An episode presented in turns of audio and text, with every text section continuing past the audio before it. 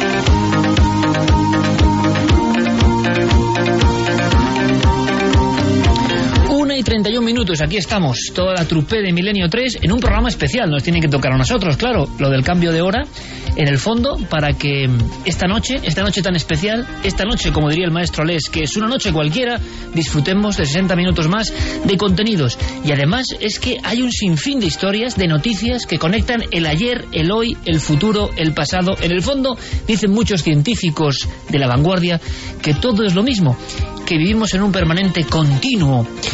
Pero, de verdad, han ocurrido cosas que tenéis que conocer y nuestra obligación, como siempre, abrir esta especie de dossier de periódico etéreo escrito en el aire con todo lo que casi nadie cuenta.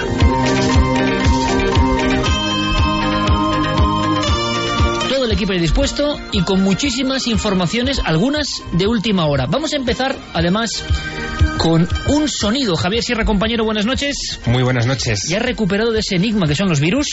Te tenemos aquí en plena forma. A tope. Y además, qué historia más bonita que nos apasiona especialmente. Vamos a ver si logramos hacerlo apasionante para los oyentes.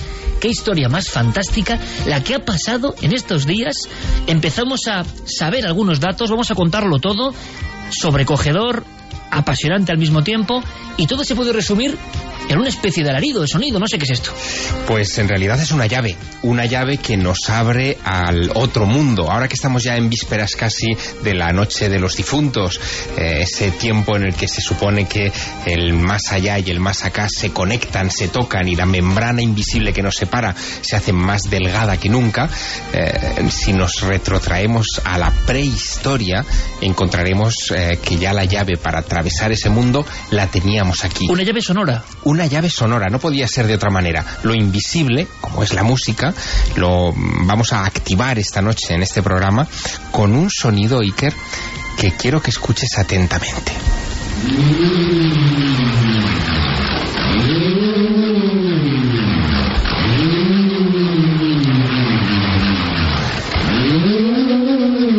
Esto parece un ulular, un algo, una especie de cosa que nos intenta decir algo. Es un ulular que se escuchaba en las tinieblas de las viejas cavernas. Se trata de un trozo de hueso, de astilla de hueso, probablemente cogida con un cartílago de ciervo que se hacía girar eh, tanto sobre la cabeza de la persona que lo utilizaba como en un costado y que imagínate escucharlo en un entorno absolutamente aislado del mundo exterior, eh, como es eh, el de las cuevas prehistóricas, y donde se creía que se podía acceder a ese otro lado. Lo ha reconstruido un arqueólogo con el que hemos hablado y que nos trae muchas, muchas sorpresas porque han ocurrido en torno a ese mundo oculto, oscuro, eh, algunas cosas que nos van a poner los pelos. El titular sería todo aquello que pensábamos que podía estar dentro de la ficción resulta que puede tener argumentos científicos. En España, en nuestro país, investigadores han hecho experimentos con el sonido y se han quedado sorprendidos. Espero que os ocurra lo mismo.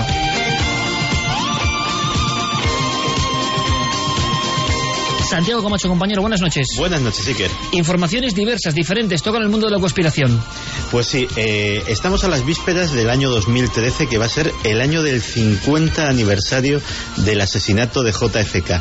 Este año van a llover noticias de todo tipo sobre la conspiración, sobre la vida, sobre la muerte del presidente Kennedy. Y ya han empezado. Un nuevo libro apunta a una teoría sobre los sospechosos que parecían menos sospechosos hasta ahora, la KGB soviética. Y más cosas que tienen que ver con España. Es curioso porque en su sección La cara oculta, Santiago Camacho, en cuarto milenio, soltó una bomba hablando del tema de las mm, perforaciones en la Tierra. Mucha polémica, gente a favor, gente en contra, como debe ser. Pero resulta que este mismo lunes hemos sabido algo si cabe, todavía más alucinante. Todo eso que se comenta de terremotos y la capacidad del ser humano para provocarlos, parece, parece que se ha convertido en verdad. Parece que se ha convertido en verdad en una de las tragedias que ha marcado la vida española de los últimos meses, la tragedia de Lorca. Parece ser que la intervención del ser humano tuvo algo que ver en que sucediera ese terremoto. Pero además hablaremos de una extraña grieta que ha aparecido muy cerca, también en Murcia. Un kilómetro y medio de grieta inexplicable en la Tierra. Y muchas más informaciones. Seguro que habéis escuchado o habéis leído eso de una ciudad sumergida en el Triángulo de las Bermudas, ni más ni menos. La noticia ha saltado de titular en titular en todo el mundo, ha pasado de periódico a medio digital y de a la televisión, y muchas personas nos preguntan esto, ¿qué es? ¿Cómo es posible? Se habla de pirámides, atención, ¿eh? Pirámides de cristal bajo el agua cosa que de por sí es un poco difícil. Solo os digo una cosa, vamos a contar la historia, vamos a contar tres efectos que ocurren en la red que son curiosísimos. El efecto Lázaro, el efecto Jauría y el famoso ya efecto casi Bárbara Streisand. Tres efectos de las redes sociales, con noticias.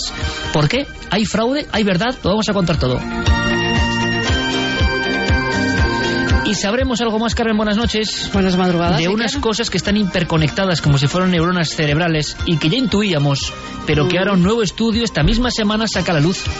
Un estudio polémico porque asegura que las profesiones más creativas, los escritores, los artistas, los pintores, los músicos, pues que están más para allá que para acá, que están al borde de la locura casi todos y además que son los que más se suicidan. Bueno, iba a hacer yo ahí un comentario, pero ya con esto no hago ningún comentario. Podéis hacerlo vosotros, claro que sí. Y también ritos, eh, escenas que podían ser la primera fotografía, casi una diapositiva muy breve. Veréis qué impacto, porque a veces la imagen supera completamente el concepto de lo que está ahí al propio hecho. Una lengua de vaca cosida y con agujas clavada a un árbol esta misma semana por algo. Y la policía, curiosamente, que no se extraña, porque está viendo este tipo de simbolismos que no comprendemos en pleno corazón de la capital de España. Y por supuesto, incluso nuestros queridos, tan traídos y llevados ovnis que han vuelto a aparecer, tenemos un testimonio realmente rotundo, realmente como de otro tiempo, que ha ocurrido en Alicante, no lejos de Torrevieja y Santa Pola, y que yo creo que os va a sorprender también. Estamos todos, estáis todos. Javier Pérez Campos hoy encargándose full time de la producción. Vamos a ver, seguro que lo hace con nota. Es un programa interesante porque es una hora más. Estaremos con vosotros como siempre, pero sabéis que a las 3 de la madrugada serán de nuevo las 2. Con esa anomalía que nos indica en el fondo que el tiempo y el espacio están absolutamente interrelacionados y que quizá nada sea lo que parece, comenzamos y nos vamos una semana más con la magia de Noel Canelo con su música hacia las entrañas de la tierra, porque de ahí surge la primera gran noticia que tiene que abrir por necesidad el milenio 3 de esta noche.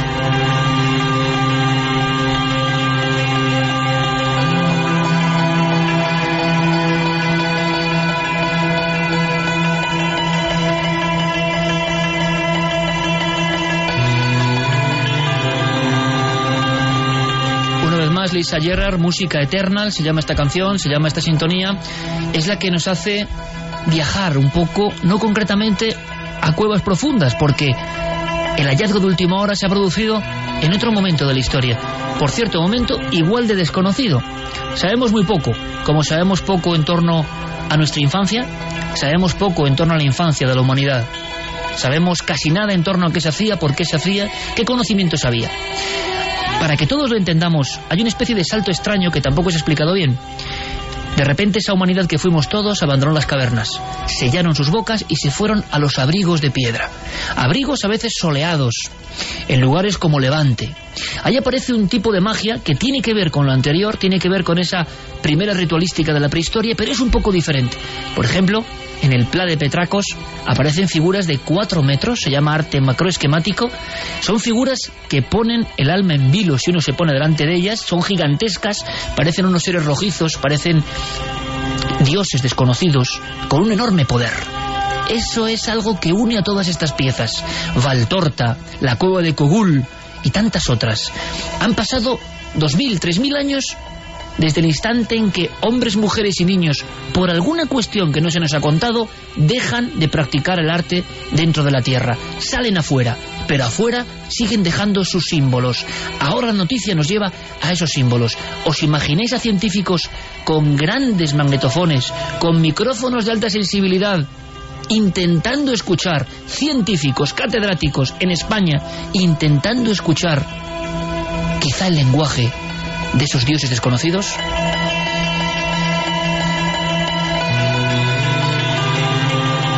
Todos los que hemos viajado y hemos estado muchísimas horas en cuevas sabemos que el sonido era una pata más, era un elemento importantísimo. Y qué importante es también esta noche contar que científicos de primer nivel están trabajando en España en los lugares clave en esto y que podemos dar algunos datos que no va a dar nadie y muchos absolutamente exclusivos. No hablamos de investigadores que graban cosas y que se creen que esto suena así o así. Hablamos de protocolos, equipos importantísimos uniendo lo antiguo con lo absolutamente misterioso. La noticia es de esta semana, Javier, y tiene una vida, tiene un porqué. Nos habla de un lugar concreto, con unas pinturas muy extrañas, maravillosas, ¿Y qué hacían ahí personas grabando? La noticia ha saltado a través de la Universidad de Barcelona y de la Universidad de Zaragoza simultáneamente, porque han sido dos equipos de estas dos universidades los que han unido esfuerzos para estudiar los abrigos de roca con pinturas rupestres que se encuentran en pleno maestrazgo castellonense, eh, cerca del pueblo de Tirich, y que es conocido como eh, la zona de la Valtorta. La Valtorta son... Es una, es una capilla sistina de la prehistoria, como en España no nos enteramos nunca de lo que tenemos, por desgracia. Pues fíjate que es un lugar que mm, eh, alberga al menos 21 zonas eh, con pinturas. Cuatro de ellas están abiertas al público, incluso son visitables gratuitamente para quien quiera acercarse hacia esa zona. Eh, y es verdad que son muy pocos los que se han atrevido o se han sentido atraídos por ese lugar. Quizá esta noche logremos cambiar esa tendencia. Porque fíjate, la Valtorta es un lugar realmente excepcional. son barrancos de paredes bastante bastante abruptas. Uno eh, va caminando en silencio por eh, el eh, hueco dejado por un antiguo río del que hoy no queda, mm, en fin, casi ni rastro. Apenas hay charcos de agua aquí y allá, pero no hay una, una corriente que, que, una todo eso. Y cuando uno va adentrando en ese, adentrándose en ese lugar y va trepando poco a poco hacia alguno de estos abrigos, va descubriendo que muchos de ellos tienen figuras. A veces en entornos inaccesibles prácticamente. Figuras que fueron pintadas entre hace entre 6.000 y 9.000 años, según los expertos, y que em, son casi todas ellas escenas de caza. Algunos de los lugares, como por ejemplo eh, la, cueva del caball, es, em, en fin, o el abrigo del caball, es verdaderamente espectacular. Pero lo que hasta ahora era una impresión visual, los expertos de las universidades universidades de Barcelona y Zaragoza se han dado cuenta de que eh, también alberga una impresión acústica eh, que había pasado desapercibida. Y es que muchos de esos abrigos, eh, algunos con pocas pinturas, otros con más, son auténticas cajas de resonancia. Cuantas más pinturas, y este es el detalle que ha puesto de relevancia esta investigación publicada esta semana, cuantas más pinturas albergaba un abrigo de roca, mejor era su sonoridad.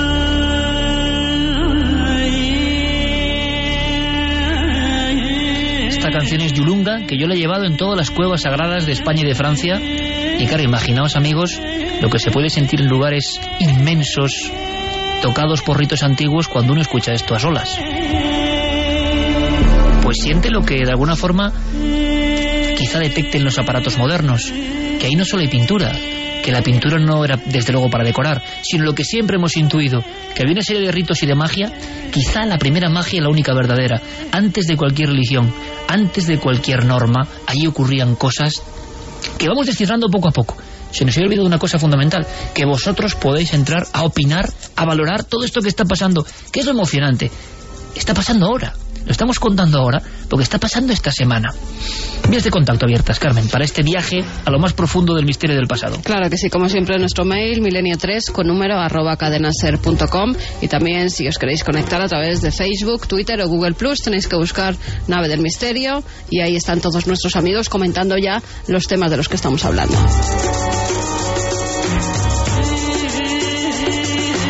Cantaban aquellos hombres, eh, hacían algún tipo de rito se conseguía algo con ese rito. ¿Os imagináis todo eso si nos impresiona ya nosotros?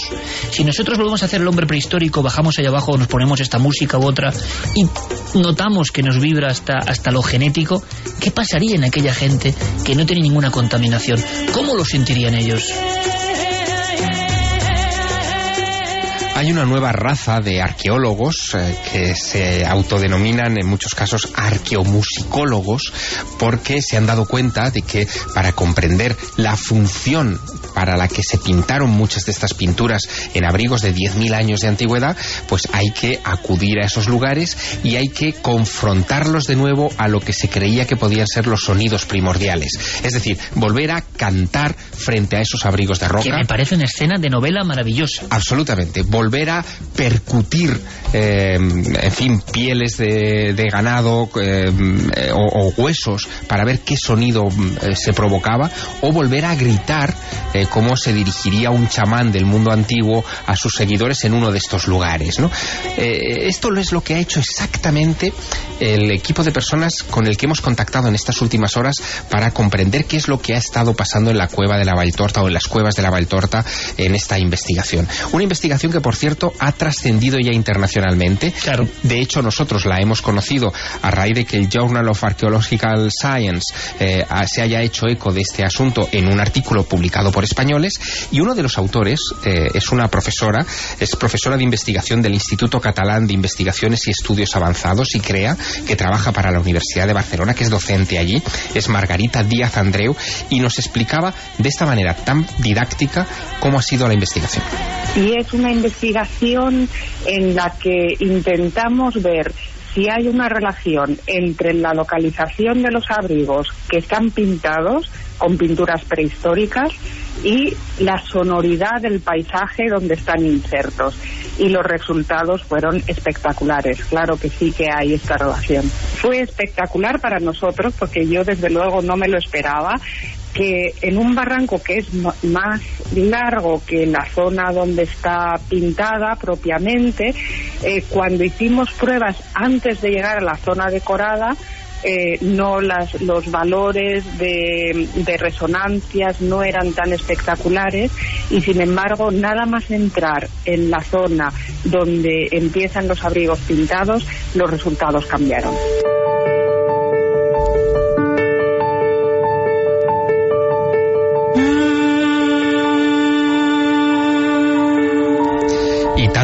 Cambiaron los resultados, porque se dieron cuenta de que colocándose delante de esos paneles pintados y eh, profiriendo gritos o eh, articulando sonidos a través de silbatos o de otros elementos, eh, el sonido no solo reverberaba en el abrigo de roca, sino que en la especie de valle que se abre en la parte inferior, el sonido se escuchaba como si estuvieras en una sala de cine estéreo, ¿no? Has dicho una palabra, un término que algunos dirán, bueno, ¿qué tiene que ver? Y tiene mucho que ver luego lo comentamos en el debate que va después de esto porque es alucinante y está pasando ahora. Sala de cine. Es que había salas de cine hace 27.000 años.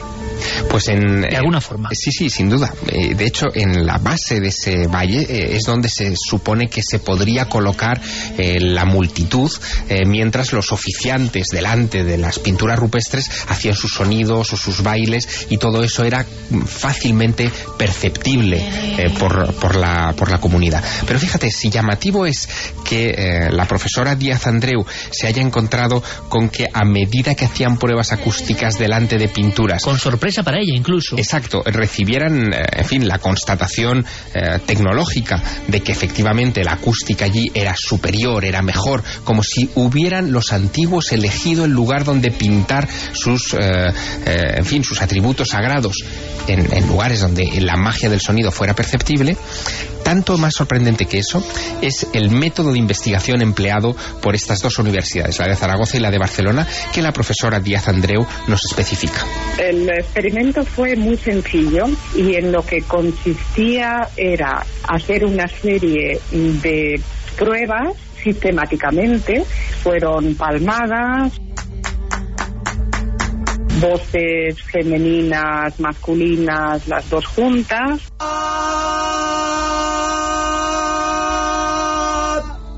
Eh, silbatos uno o dos intermitentes.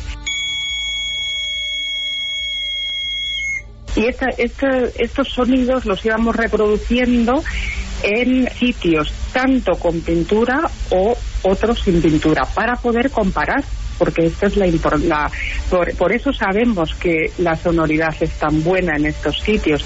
Es la comparación lo que fue la clave para que nosotros podamos haber llegado a las conclusiones que hemos llegado. Y es que había una relación fuerte entre los abrigos pintados y la zona no pintada, eh, o sea, la zona con pintura rupestre y la zona del barranco sin pintura rupestre, y dentro de la zona de con pintura rupestre entre los abrigos grandes o los abrigos con muchos motivos pintados y los abrigos con pocos motivos pintados.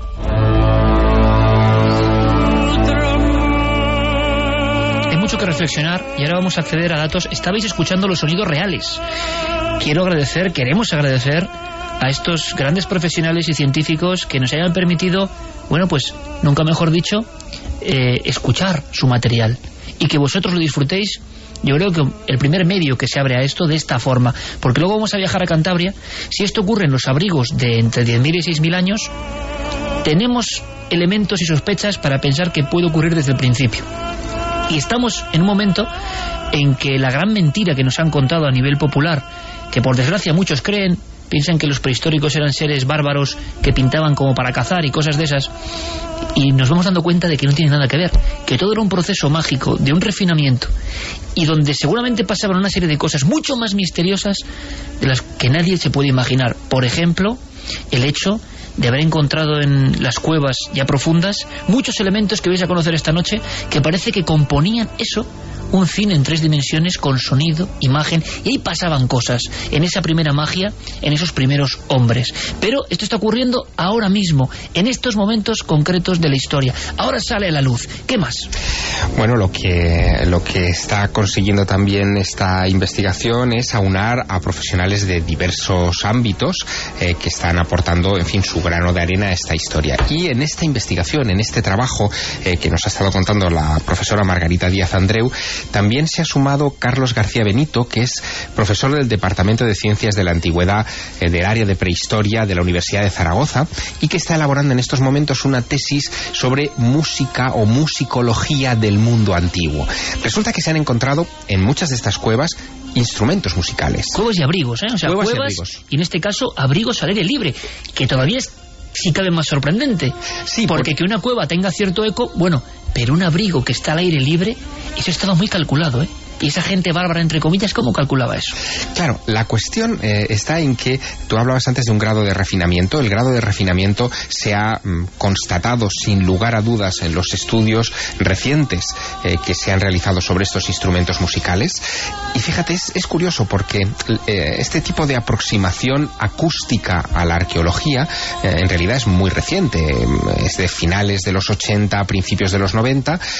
está llegando ahora a España. De hecho, esta investigación que estamos presentando esta noche en Milenio 3 es una investigación pionera en España. Vienen detrás otras que sin duda eh, llegarán a los informes científicos, pero el gran problema que tienen todos estos profesionales, estos arqueólogos, es poder transmitir la emoción que les provoca Claro. el escuchar esos sonidos in situ, el, el descubrir que aquello les pone la piel de gallina. Esto es científico, pero pasan muchas cosas. Y ellos también resuenan en ese diálogo. Mira, yo recuerdo lo mismo una frase, que seguramente, y tú la recuerdas, Carmen, porque nos la dijo en La Pasiega, uno de los grandes, en la, mo- en la caverna de las chimeneas, uno de los grandes de la prehistoria mundial, Jean-Claude. Seguramente el más famoso, el más importante, el presidente de la UNESCO. Me decía, Iker, desengáñate, ¿no? Hablaban a la pared y la pared respondía. Nosotros no podemos entenderlo. Nosotros solo podemos pensar en fábula. Pero es que la pared mágica respondía de verdad. Y quizá aquí están los, las primeras notas de esa primera partitura de la magia de la historia. Absolutamente. De hecho, fíjate, Carlos García Benito, eh, este profesor del que te hablaba, eh, ha dedicado estos últimos años a tratar de reproducir esos instrumentos musicales del mundo antiguo. Y uno de los que más le ha llamado la atención y que, en fin, ha, podido reconstruir con todo lujo de detalles es una bramadera o zumbadora eh, que se descubrió en la cueva del Pendo, en el Valle de Camargo, en Cantabria. Cueva, por cierto, que fue excavada por primera vez a finales del siglo XIX, en 1878, por Marcelino Sanz de Santuola, el descubridor de las cuevas de Altamira. Y haciendo esta recreación milimétrica de esa especie de plancha de hueso de 3 milímetros de ancho solamente y 18 centímetros de largo y colocándola en el extremo de una cuerda y dándole vueltas en el interior de una cueva en Tarazona, cerca de donde es eh, Carlos García, eh, bueno, pues se quedaba absolutamente perplejo porque descubría la posible función que tenía aquello. Es tal el zumbido, el ulular, el estremecimiento que provoca el accionar uno de estos instrumentos en un lugar de ese tipo, que la sensación unánime de los arqueólogos que lo han escuchado y de los que estudian esto es que sirve para abrir la puerta al más allá, que es justo lo que parece que pretendían muchos de estos chamanes de la antigüedad, en fin, los que pusieron en marcha eh, la historia de las modernas religiones. Los fundadores de las religiones y los dioses, ¿eh? Nacen ahí en las cuevas y con este tipo de instrumentos. Y Carlos García Benito nos lo contaba así. Y bueno, es un, un elemento que utilizado para, en el ritual normalmente que intentan a través de este sonido eh, ponerse en contacto con el más allá y con sus, a, con sus ancestros a través de, del, del, sonido de la propia bramadera que bueno es, es, un, es como si ahora escucharemos un, es un zumbido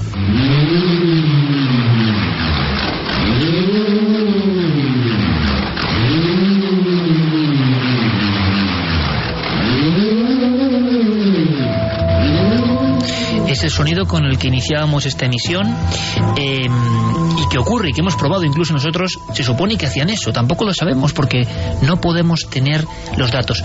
¿Cómo os quedáis yendo un paso más allá? Y lo vamos a ver. Si grupos de arqueólogos han visto sobrecogidos porque escuchaban risas, pasos, lamentos, estando solos en una cueva de Cantabria. Todo eso ha ocurrido y lo vamos a contar y está pasando y se está investigando ahora mismo. Queda un dato, otro profesor. Queda un dato y otro profesor que lo que muestra es eh, la existencia en estos momentos en distintas universidades en el ámbito, eh, digamos, profesional de la investigación del pasado en este país, eh, la existencia de un colectivo que se ha lanzado a investigar con auténtica pasión y entrega este universo oculto hasta ahora de la acústica de los lugares del mundo antiguo. Ese profesor es Manuel Rojo, eh, él es docente de prehistoria en la Universidad de Valladolid y nos cuenta que ya en los 80 eh, se estableció esa relación entre los lugares pintados con lugares de eh, mayor sonoridad, que lo que está haciendo este estudio reciente de la Valtorta es confirmar una intuición francesa a este respecto, pero lo que más me ha llamado la atención de toda la conversación que hemos mantenido hoy con el profesor Rojo es su grado de implicación con estas investigaciones. Ellos se han convertido, lo saben, eh, en eh, parte del fenómeno. Son experimentadores. No es la arqueología que desentierra, que analiza de una manera fría, tratando de encajar las piezas del rompecabezas. Porque ese tipo de arqueología para esto no vale. Aquí o te sumerges o no entiendes nada. Y Manuel Rojo, que lo admite, nos lo cuenta así. Hemos hecho este verano pasado una primera, digamos, eh, aproximación analizando la sonoridad de varias cuevas del, de, la, de la cornisa cantábrica, pues la cueva de la Garma, la cueva de las Chimeneas, el Castillo, Tito Bustillo, y este año vamos a intentar profundizar un poco en todos estos aspectos que nos parecen interesantes relativos a la arqueoacústica. Nosotros efectivamente somos experimentadores, somos los que realmente eh, eh, experimentamos con el sonido, sentimos los sonidos y entonces yo creo que que apreciamos el, el, vivir en la cueva de forma más intensa. Yo este año, es, eh, eh, estando dentro de la cueva, cuando mm, cantábamos, cuando tocábamos los instrumentos, realmente se creaba un ambiente verdaderamente especial.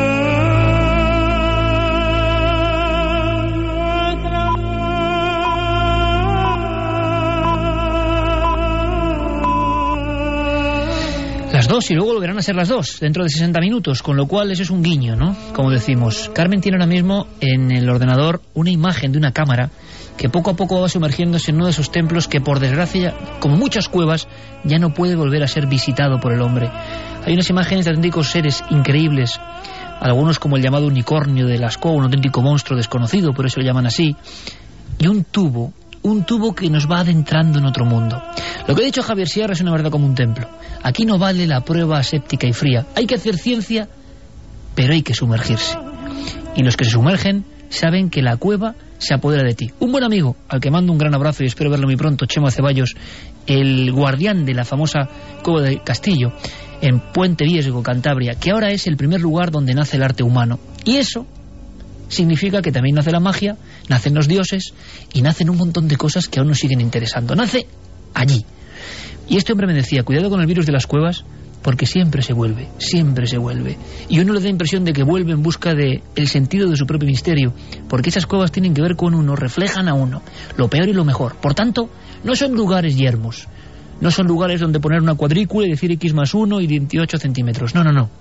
Es algo más que se cuela dentro de nosotros. Vamos a hacer rápidamente, para que opinéis, un recorrido breve por lo que pasa tierra adentro. Roberto Antañón es un gran amigo, es el director de Cuevas de Cantabria, de las Cuevas Prehistóricas de Cantabria, que es el lugar del mundo, con las mayores joyas por metro cuadrado en el mundo, pero repito, y lo digo como lo siento, como en España, no damos importancia a lo que tenemos. O sea, en Nueva York, el descubridor de Altamira tendría la gran avenida, pero aquí, el descubridor del arte de la prehistoria, el primer arte, aquí nada, o muy poco y es algo que tenemos que de verdad eh, casi despeñar de nuestra mente.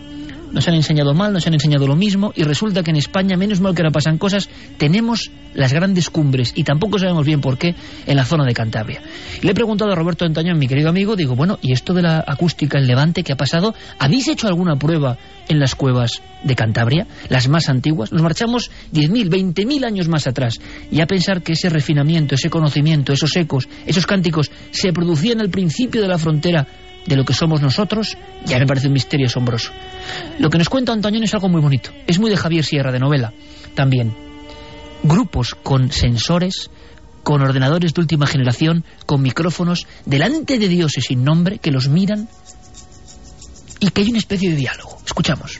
El aparato lo que hace es emitir una especie de zumbido. Es un zumbido que va desde unas notas con unas frecuencias muy bajas hasta unas frecuencias muy altas y lo que vamos haciendo es, eh, digamos, ese, ese instrumento que emite y los micrófonos que recogen el sonido, que son micrófonos muy sofisticados, que no, digamos, que eliminan todos los ruidos y demás, eso es una parte un poco eso es un poco chocante no porque realmente en un entorno como el de las cuevas meter todos esos, eh, esos aparatos y emitir esos zumbidos pues queda un poco extraño la verdad. Lo que es muy sugerente es las pruebas que se hacen pues desde la, eh, dando palmadas haciendo chasquidos eh, con diferentes aparatos, la propia voz humana hablada.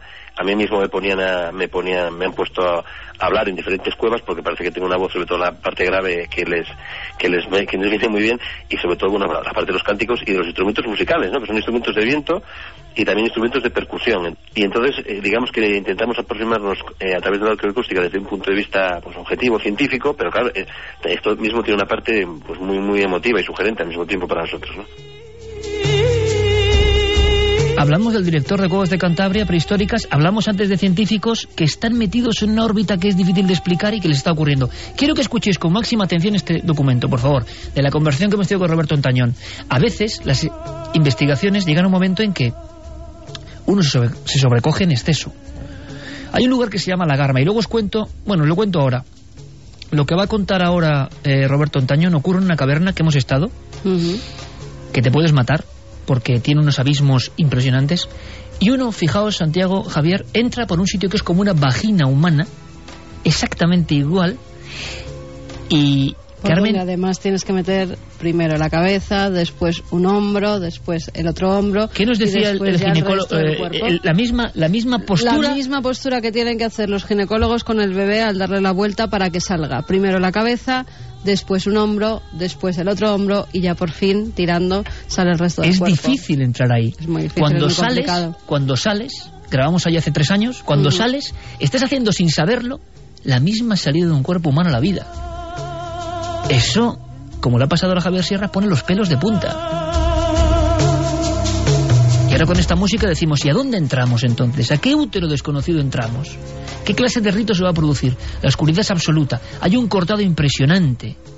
Y al final parece que hay un río subterráneo. Es una de las poquísimas cuevas del mundo donde de pronto aparece un río. Esto ocurre en Cantabria y esta cueva ha sido descubierta. Hay cinco esqueletos perdidos de gente que intentaba buscar algo en el año 1000 de nuestra era, que al parecer nunca lo encontró y que siguen ahí, perdidos cada uno en un punto de la cueva, el esqueleto completo semicongelado. ¿Qué buscaban esas personas cuando no existía concepto de la prehistoria? ¿Un tesoro? ¿El sonido les había llevado hasta allí? ¿Qué pasó con esos cinco buscadores de la Garma? Atravesando los esqueletos, que impresiona lo suyo en mitad de la oscuridad, nos encontramos, Javier, Santi, con unas manos, unas manos en negativo, esas manos pintadas tremendas de la prehistoria, justo al final, donde ya te despeñas, donde acaba todo. Pero hay una que me puso la carne de gallina, y todavía la tengo en mente. Una de esas manos, en una posición predominante, tiene algo que no hemos visto en ningún otro lugar de la prehistoria. Su larga uña, curvada, provoca la ilusión óptica de que es algo casi diabólico, diferente. ¿Qué hace ahí? Y en este entorno muchas veces son tañón, y hay que tenerlos bien puestos sinceramente, y otros amigos y en soledad se han quedado a solas. Son científicos, pero han dicho, esto es un entorno muy sobrecogedor. Ahora, por vez primera, nos cuentan algunas de las cosas que pasan en esas riberas, en esos confines de esa cueva maravillosa que casi nadie ha podido ver. Hemos sido unos privilegiados. La Garma, en el corazón de Cantabria. Eh, particularmente el, el, tramo final de la cueva, que hay un, donde hay un gran abismo eh, que desciende hacia un río subterráneo, en ese en, hay una especie de, de, pequeña sala que se asoma a este abismo donde hay unas manos en negativo en las cuales tú te puedes sentar eh, contemplando esas manos y en silencio y en oscuridad oír eh, los sonidos que emite ese río subterráneo que realmente son, son fantásticos ¿no? porque parece que finalmente hay alguien más en la cueva acompañándote ¿no? hablando e incluso se oyen risas y, y se oyen cantos y demás en lo que digamos esto tiene que ver con la primera parte que decía la de la sonoridad de las propias cuevas y luego desde el punto de vista de la de, la cualidad sonora, sobre todo de la reverberancia, de la resonancia, hay una cueva que yo creo que de las que hemos visto destaca, que es la cueva de la Pasiega, eh, y sobre todo en, un, en, uno de los pasillos, en la cueva de la Pasiega es una cueva, digamos, de estructura laberíntica, con, con pasillos eh, de, pues, pequeña altura y de, de galerías muy anchas, eh, sobre todo la, la primera parte del, de lo que llamamos la galería A, que es la, uno de los sitios con una mayor concentración de arte rupestre de, conocida en el mundo, eh, presenta una, resonancia muy fuerte y sobre todo eh, en relación con la emisión de voz, de voz humana y de voz humana grave, en un tono grave. La voz humana grave, hablada, eh, no hace falta cantar ni gritar, solamente hablando, resuena con un, con un, con un, con una reverberancia muy, muy, muy particular, ¿no? Que te queda realmente en, en el oído metida músicas como esta que estamos escuchando, que decía Roberto Ontañón, científico, repito, que no se pueden quitar de la cabeza cuando uno las ha oído. Como si fuese un sonido nuevo que se plantea ahí. La Pasiega, que es la cueva favorita de Carmen, que es impresionante, que no se puede ver.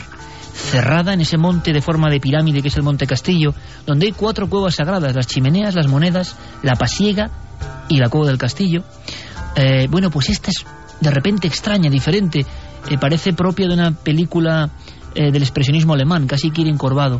Y hay sorpresas como un ser que dicen que es la primera representación casi del, del demoníaco, un ser extraño con dientes, cabeza como de culebra, pero humanizado, con unos cuernos que da mucho miedo, sinceramente, antiquísimo, imposible saber cuándo se dibujó. Y luego hay otro lugar, Carmen, donde la sorpresa es mayúscula. Nuestra primera visita, sabiendo ya un poquito, un poquito de cuevas, nos quedamos parados en seco mirando aquella pared y dijimos, ¿pero esto qué es? Mm. Parecía un código pared, cifrado. Hay una pared, además, eh, tienes que doblar un recodo, pasar por varias como estancias que tienen sus dibujos. Hay como una especie de sombreros voladores que ¿Verdad? muchos en los libros sobre ovnis identificaban con ovnis en la prehistoria. Y también hay algo que no ha podido nadie identificar todavía, no saben qué quiere decir, porque los puntos, las rayas sí se han identificado como Tampoco saben qué quieren decir, pero bueno. no, pero bueno, pero más o menos los tienen controlados. Pero aquí es una protoescritura. Parece ser algo, un mensaje que han dejado en esa pared y nadie hoy por hoy ha podido descifrar. Son como palos, como una especie de X también, y no sabe nadie a qué se refiere Una ni qué de quiere símbolo decir. parecido a la integral, Ajá. eh, pero perfectamente hilado todo 25.000 años antes de la primera escritura.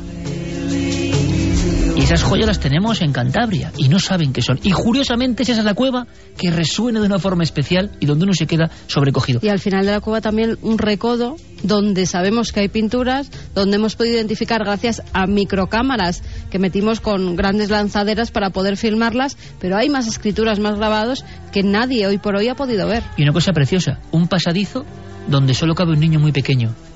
¿Qué pasa? ¿Que mandaban al niño pequeño a pintar allí donde no llegaba el hombre? ¿Cómo se pintaba en esos lugares inconcebibles e imposibles? Hacemos un poco dosier especial casi porque la noticia merece la pena. Tenemos muchísimo más esta noche, con una hora más, pero claro, esto está pasando en España y ahora. Y es algo inconcebible hace 10 años y hace 5, o sea, increíble. Vamos, si hablamos de prehistoria, con el director de Altamira, y es nada, es decir, eh, el custodio de la caverna más importante seguramente del planeta Tierra. Y repito una cosa, como siempre, Altamira nos han contado, como siempre, que hay unos bisontes, color rojo sangre y demás.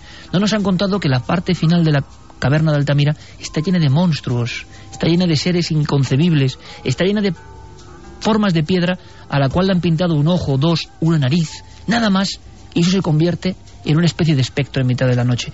En la zona donde hay que agacharse, zona inicial donde yo he estado, no al final, y donde le pregunté a José Antonio Las Heras en aquel viaje iniciático, ¿esto qué es? Porque veía marcas encima de mi cabeza, y eran las manos de niños haciendo espirales en el barro encima de la cabeza que todavía seguían ahí. El director de Altamira nos cuenta más cosas. Han descubierto en Francia, por ejemplo, auténticos grandes instrumentos que se debían tocar. ¿Os imagináis un xilofón de la prehistoria en esos cines que comentaba Javier Sierra? ¿Os imagináis al chamán no solo hablando y gritando, sino dando con una maza en ciertas estalactitas para que suenen de cierta forma? Nos lo cuentan.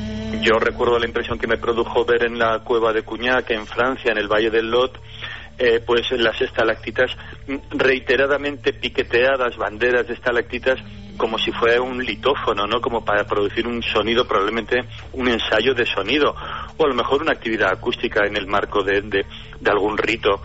Hay flautas eh, en el momento más antiguo de la presencia de los humanos sapiens en, en Europa, en el auriñaciense, hay flautas, es decir, huesos con perforaciones que permiten hacer música, es decir, el, el sonido está presente en los humanos sapiens pues desde por lo menos desde el momento de la llegada a Europa. O sea, eso es, eso es mucho decir y eso es muy importante. Y en las cuevas ocurría de todo, de todo lo importante para aquellas personas. A ver si entre todos conseguimos que esto sea visto como lo que eran, auténticos templos vivos, donde pasaban muchas cosas y donde, ojo, ahora que tenemos religiones y que seguimos matándonos por las religiones, estas nacen en un momento, con una fuerza tan grande y nacen de ahí. La primera religión, y lo saben todos los estudios de las religiones en el mundo, es la religión chamánica, la religión del que es capaz de tocar la membrana de la pared y contactar con lo que está más allá. Esa membrana dúctil y que no es de piedra. Muchos investigadores de la más alta alcurnia prehistórica piensan que lo que estamos viendo, y esto me puso la carne de gallina escucharlo allí, esos dibujos que vemos de animales, incluso de animales, no son animales. Uno de ellos me decía Pascal Alar, fíjate bien, me acercaba a una zona que da miedo si uno está ahí a solas, de Nio, eh, la capilla Sistina francesa, junto con Lascaux, había unos bisontes, y yo me acercaba y me decía, pero mira este bisonte, a que no tiene cara humana, a que no tiene cara de bisonte, tiene cara de hombre. Se producía una fantasmagoría muy extraña, y entonces él me dice, no son animales, son los retratos de los espíritus de esos animales.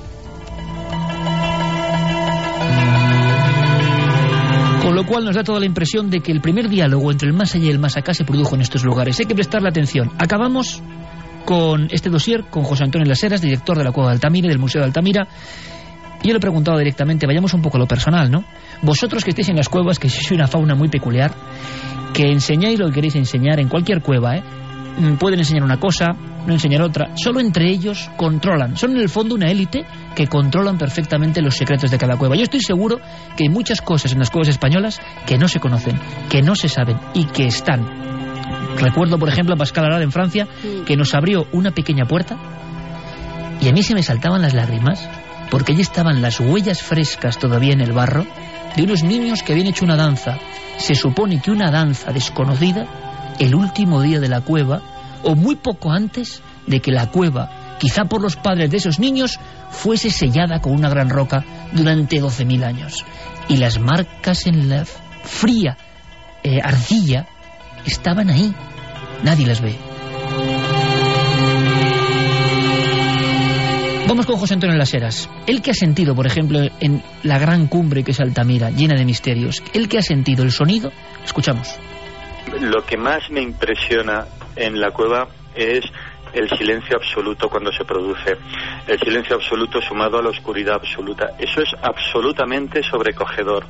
A partir de eso, cualquier sonido adquiere un valor y una dimensión extraordinaria. Da igual que sea el agua goteando, que es un sonido impresionante cuando es lo único que oyes en el silencio absoluto y en la oscuridad absoluta, o si oyes, mm, como en la cueva de la Garma, eh, un río fluyendo, es impresionante la sonoridad, los ecos, sí. Pero personalmente, y puestos a hablar de, mm, de uno mismo y de emociones, eh, yo creo que una vez que me quedé involuntariamente a oscuras al fondo de la cueva de Altamira, solo, eh, sin ninguna luz y donde realmente no oyes más que tu propia respiración, bueno, eso es, eso es lo más sobrecogedor. A partir de allí, el universo sonoro que se puede crear voluntariamente, pues es, es impresionante también. Nunca antes habías estado tan cerca de lo desconocido. Milenio 3. Cadena Ser.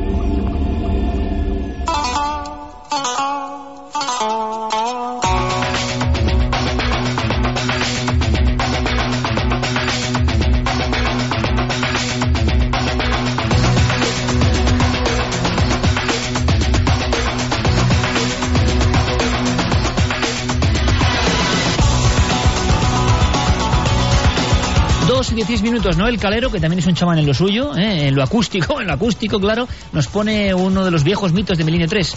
Tembi, esta especie de locura que también, ¿cómo sonaría esto dentro de una cueva, no?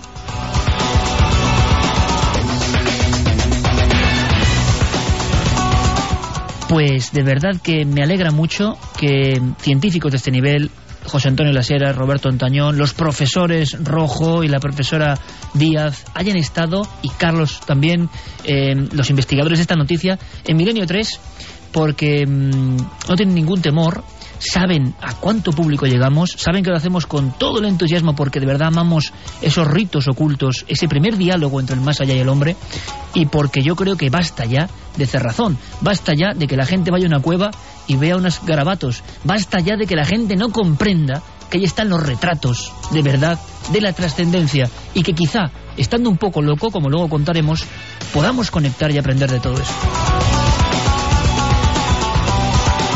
Como decía Javier Sierra, hay que sumergirse. Aquí no valen tonterías asépticas de quedarse fuera. Aquí o te zambulles en la, en la bruma de la cueva y lo que significa, o nada. ¿Y vosotros qué opináis? ¿Os habéis sumergido en la bruma de la cueva? Pues parece que sí, algunos sí que han estado en cuevas, como Pino en las nubes, dice Uf, Tito Bustillo o el Pindal. El sonido es escalofriante porque no te lo esperas. La verdad es que poco vale lo que se estudia. Hasta que no vas allí, no empiezas a saber y a entender la historia. La historia y mucho más, y entender lo que pasa de verdad. Decía un gran fotógrafo, Pedro Saura, fotógrafo de arte rupestre, eh, cuando hay fotos de arte, el cuadro es el cuadro. Hombre, hay cuadros eh, impresionantes, pero está ahí ¿Qué pasa con las cuevas? Que cuando sale una foto no es lo mismo. Cuando tú estás delante de esa pintura pasan cosas que no transmite la foto. Ahí tenemos, ¿eh? Un diálogo no bien comprendido. Pablo ha estado buscando fotos de los detalles de la cueva de la Pasiega y dice las pinturas de esa cueva es un buen tema, el origen de las matemáticas. Qué bonito, porque yo pensé lo mismo, me parecen números. Sí. Los, buscad, por favor, ¿eh? vamos a hacer que miles de personas busquen algo que está completamente olvidado. Hace 27.000, 28.000 años hubo un código en una cueva española que parece escritura, que sigue sin descifrar. A ver qué os parece. Mario Leonardo, ¿qué falta? Nos dice, ¿qué faltará de aparecer todavía en las cuevas? Buenas noches, eh, misterionautas. Mira. Julio Serrano nos llama así. No soy un antropólogo, pero me pongo en el lugar del hombre primitivo. Como no tenían tecnología tal como la conocemos hoy, creo que usaban esas cuevas y abrigos del mismo modo que usamos hoy un reproductor de DVD. Es paleotecnología. A falta de otra cosa, buscaban mover las emociones a través de los sentidos usando componentes externos como esas cuevas. Tanto hablar de magia, bueno, a lo mejor aquella tenía visos mágicos y, sí, y su ritualística, pero al final esas pinturas y la acústica debían servir para conmover profundamente al usuario. Vamos a hacer una cosa. em, enseguida vamos a ir con la cuenta atrás. Seguiremos escuchando más. Hay algunos que hayan estado en la pasiega también, no, porque es imposible, porque no se puede entrar, ¿no? Pero gente que ha estado en cuevas y que quizá ahora las vea con otra óptica. Sí, nos dice Manuel Ángel, agua, energía telúrica, electricidad, tierra, magia o paradoja del espacio-tiempo. Eh, también nos decía Chari Aragón que todas las cuevas tienen su magia y su misterio, si ellas hablaran. Fran Ojeda, que su profesor de antropología prehistórica tenía pensado que gran parte de las pinturas que había en las cuevas eran pintadas por los niños. Los garabatos eran como los garabatos que hacen ahora los niños. Bueno, Bueno, eso. eso pon a un niño a hacer un garabato y comprarlo Sí, con la técnica sí. que tienen las pinturas Sí, de las cuevas la y no se es que parecen eso, eso- para nada. eso sí que es uno de los grandes mitos, ¿no? Hay que estar en las cuevas y verlas. Lo que pasa Picasso, es que si los profesores de universidades dicen estas cosas, Picasso, vamos, Eh, no sé. Hay que llevárselos de paseo a esas cuevas. sí, Picasso dijo aquello de, se puso debajo de Altamira, del, del techo de los bisontes, siendo Picasso y dijo, después de esto, todo es decadencia. Y otros muchos artistas dijeron, la técnica, sí, la técnica de las cuevas, y lo que digo no es ninguna herejía, solo lo ha recuperado a ese nivel realmente un genio como Picasso. Y eso ya es un misterio, cómo esa gente descomponía la imagen, tenía ese concepto mental que no ha vuelto hasta miles de años después. Lo curioso es que lo que ha contado Javier, lo que hemos contado aquí entre los dos un poco, es algo que parecía de ciencia ficción, parecía de la nueva era, parecía de investigadores más o menos heterodoxos, y ahora está ocurriendo, está pasando y estamos siendo testigos de ello. El sonido, que tú has hablado de sonido en la antigüedad, nos dice algo desde el principio. El hombre tiene un idilio con el sonido, lo sigue teniendo, la fuerza de la música, cómo se nos quedan las músicas, lo que significa para nosotros, pero desde el principio. Y eso que las claves estaban ya y están en todos los libros sagrados que hablan del origen de la humanidad. No olvidemos que eh, una de las funciones de esos libros sagrados es explicarnos, explicarse cómo llegamos aquí y desde qué punto eh, comenzó la historia de nuestra evolución. ¿Y cómo comienza el Génesis? El Génesis comienza diciendo que al principio fue el verbo, el sonido. Vamos con la cuenta atrás, vámonos ya directamente con la información, seguiremos opinando sobre esto. Está Luego te ocurriendo digo y lo hemos cuevas que te dicen que tienes que visitar. Que tengo que ir, perfecto. Eh, quiero vuestras indicaciones, ¿eh? porque uno nunca dejará de volver a las cuevas. Estoy convencido que volveremos y volveremos y volveremos. Y ya hemos tenido muchas sorpresas, ¿eh? muchas, más de una. Eh, vamos ahora con la cuenta atrás. La información fluye, nunca mejor dicho, y después de este primer dossier que era necesario, porque hemos tenido la oportunidad de hablar con esta gente tan importante que nos cuenta algo mágico como pocas cosas, vamos con la cuenta atrás, queda muy poco. Calendario Maya, Carlos Cala nos informa. Quedan 55 días para el fin del calendario maya.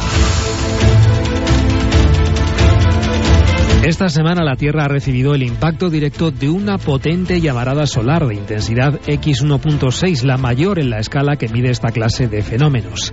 Este pico de actividad se registró el martes pasado y afectó a una amplia zona del planeta entre India, China y Australia, donde causó fuertes interferencias en los sistemas de comunicaciones y especialmente en las emisiones de radio.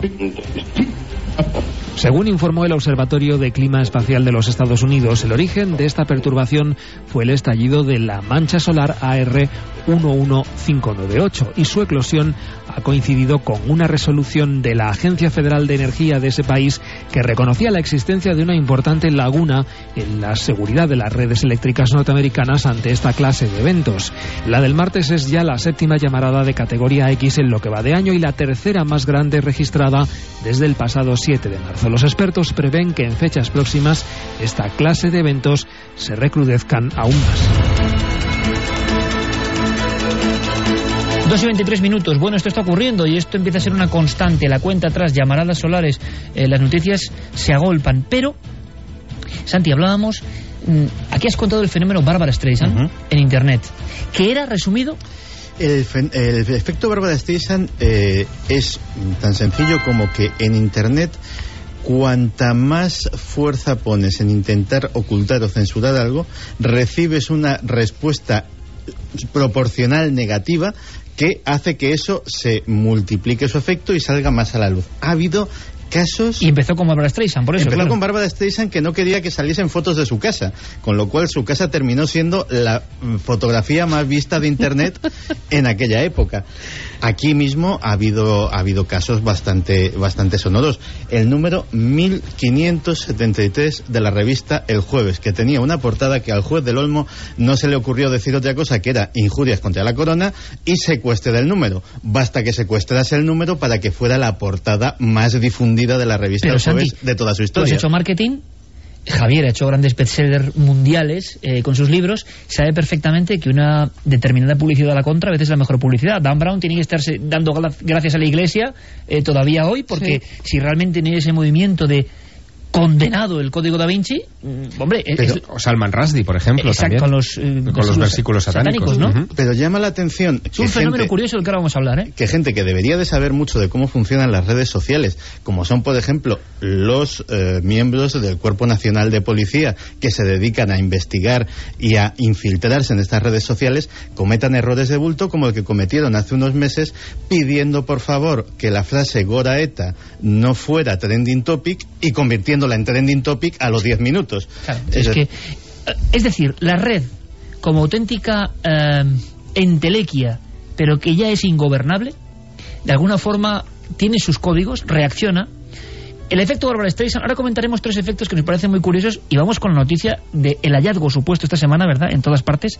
Hallado en una ciudad su- sumergida en las Bermudas, en el Triángulo de las de Y, Bermudas. y lo han publicado, yo no sé, no es contra Diego Marañón. Una ciudad con cúpulas de cristal o pirámides de cristal, estructuras, calles. Dices, hombre, esto es mucho, ¿no? Esto es demasiado, ¿no? Esto es tremendo. Bien, eh, hay un segundo efecto que lo hemos visto esta semana también con los comentarios de una periodista, eh, Marilo Montero, que hace un comentario personal sobre el tema de los trasplantes y se monta un- un- una respuesta brutal, tremenda, eh, con- a favor, no, en contra.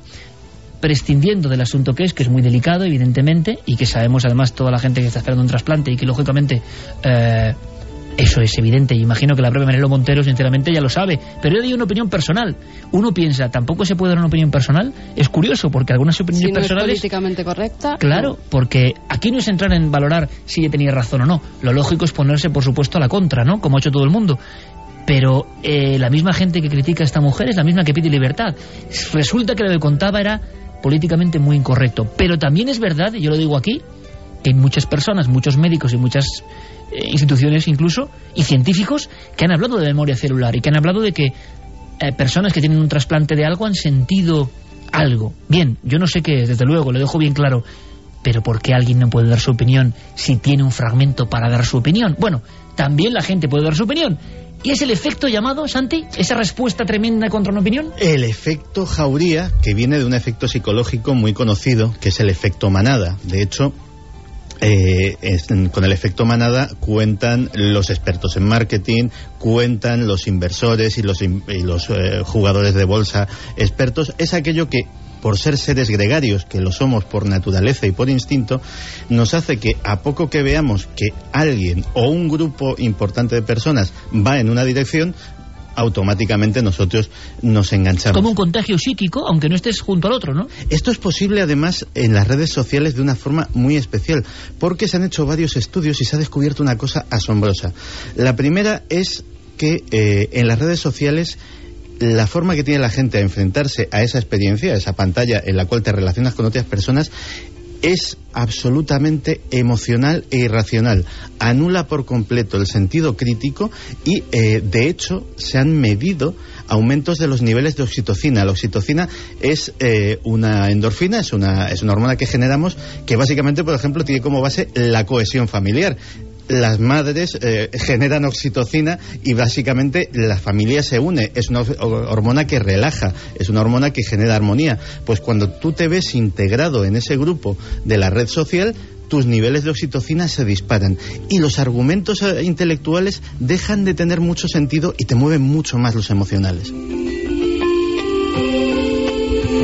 Como siempre, Santiago Camacho a nivel de crack, eh, contándonos cosas que no conocemos y que me parecen fantásticas y que están pasando también ahora mismo, que es la motivación de este programa, de este programa de actualidad. Bien, efecto Jauría, hay muchos ejemplos, efecto Barbara Streisand, también los hay, lo comentaremos, pero hay un tercer efecto, misterioso donde los haya, efecto Lázaro. Diego Marañón, San Vicente de la Barquera, por cierto, qué cerca estás de las cumbres del arte paralítico, amigo. Buenas Sí. noches. ¿Qué tal estáis, Iker? Muy bien, sorprendidos porque esto del efecto Lázaro lo habíamos sufrido, pero no Mm. lo conocíamos bien. ¿Podemos mm, denominar un poco eh, qué sucede cuando resucitan ciertas noticias? Sí, el efecto Lázaro es otro de esos, de esos fenómenos que se dan gracias a Internet y sobre todo a la proliferación de las redes sociales últimamente y que esta semana, como vamos a ver dentro de un momentito, ha estado más de actualidad que nunca. El efecto Lázaro, Iker, se, es la etiqueta que se le aplica a esas noticias que cíclicamente, que, que cada año, por ejemplo, en el mundo del misterio, tienden a aparecer una y otra vez. Eh, también, como comentaba antes Santi, se ha- hay estudios eh, sobre este fenómeno que se da en Internet. Por ejemplo, un equipo de la Universidad de Pensilvania estudió eh, la lista de lo más enviado por email de un periódico del New York Times y llegó a la conclusión de que la gente en las redes sociales, en Facebook, en Twitter, por ejemplo, prefiere compartir artículos positivos, sorprendentes, los de temas científicos, por ejemplo, tienen más posibilidades de triunfar en ese top.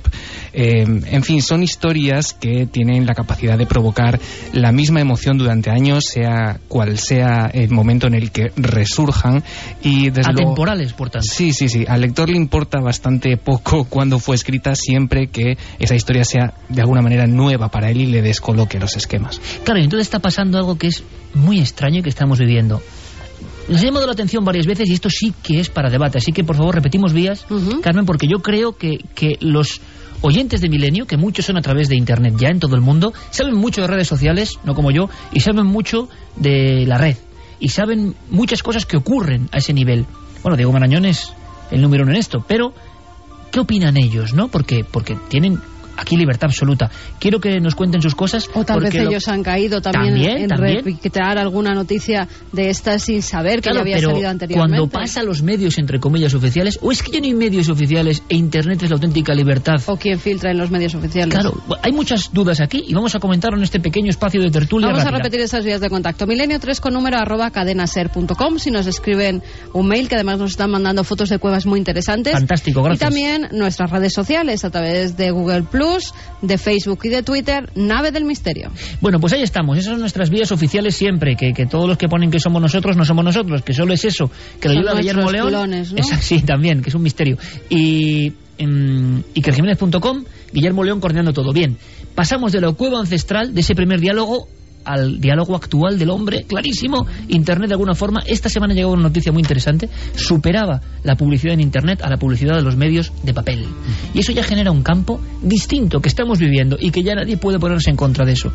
Eh, yo he sido, eh, al principio, sobre todo, muy contrario a muchas cosas que veía en la red. O sea, eh, poco que aprender en muchos ámbitos de las redes sociales, en mi opinión.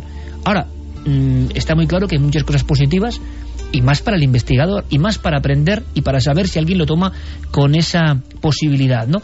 Eh, hacía hace poco un experimento con el iPad y, y sobre un tema concreto que te he comentado antes, eh, Javier, sobre un autor que pasaba del ateísmo, ser bandera del ateísmo, un gran filósofo, a convertirse en deísta o teísta, eh, un libro que se llama Dios existe, pues con una mano tenía su lib- no su libro, pero sí su, su- quién era él, su ficha, con el otro dedo prácticamente en un movimiento sus contrarios, sus críticas, sus valoraciones.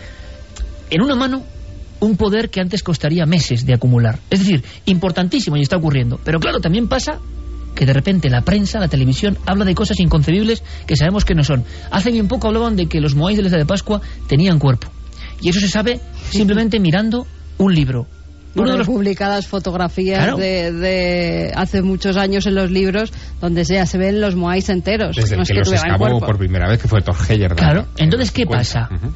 El libro más fácil de ver sobre la isla de Pascua ya sale con los cuerpos de los moais. Y sin embargo, en el 2012 se llenan los periódicos del mundo y las redacciones con los moais tienen cuerpo. Periódicos incluso de Chile.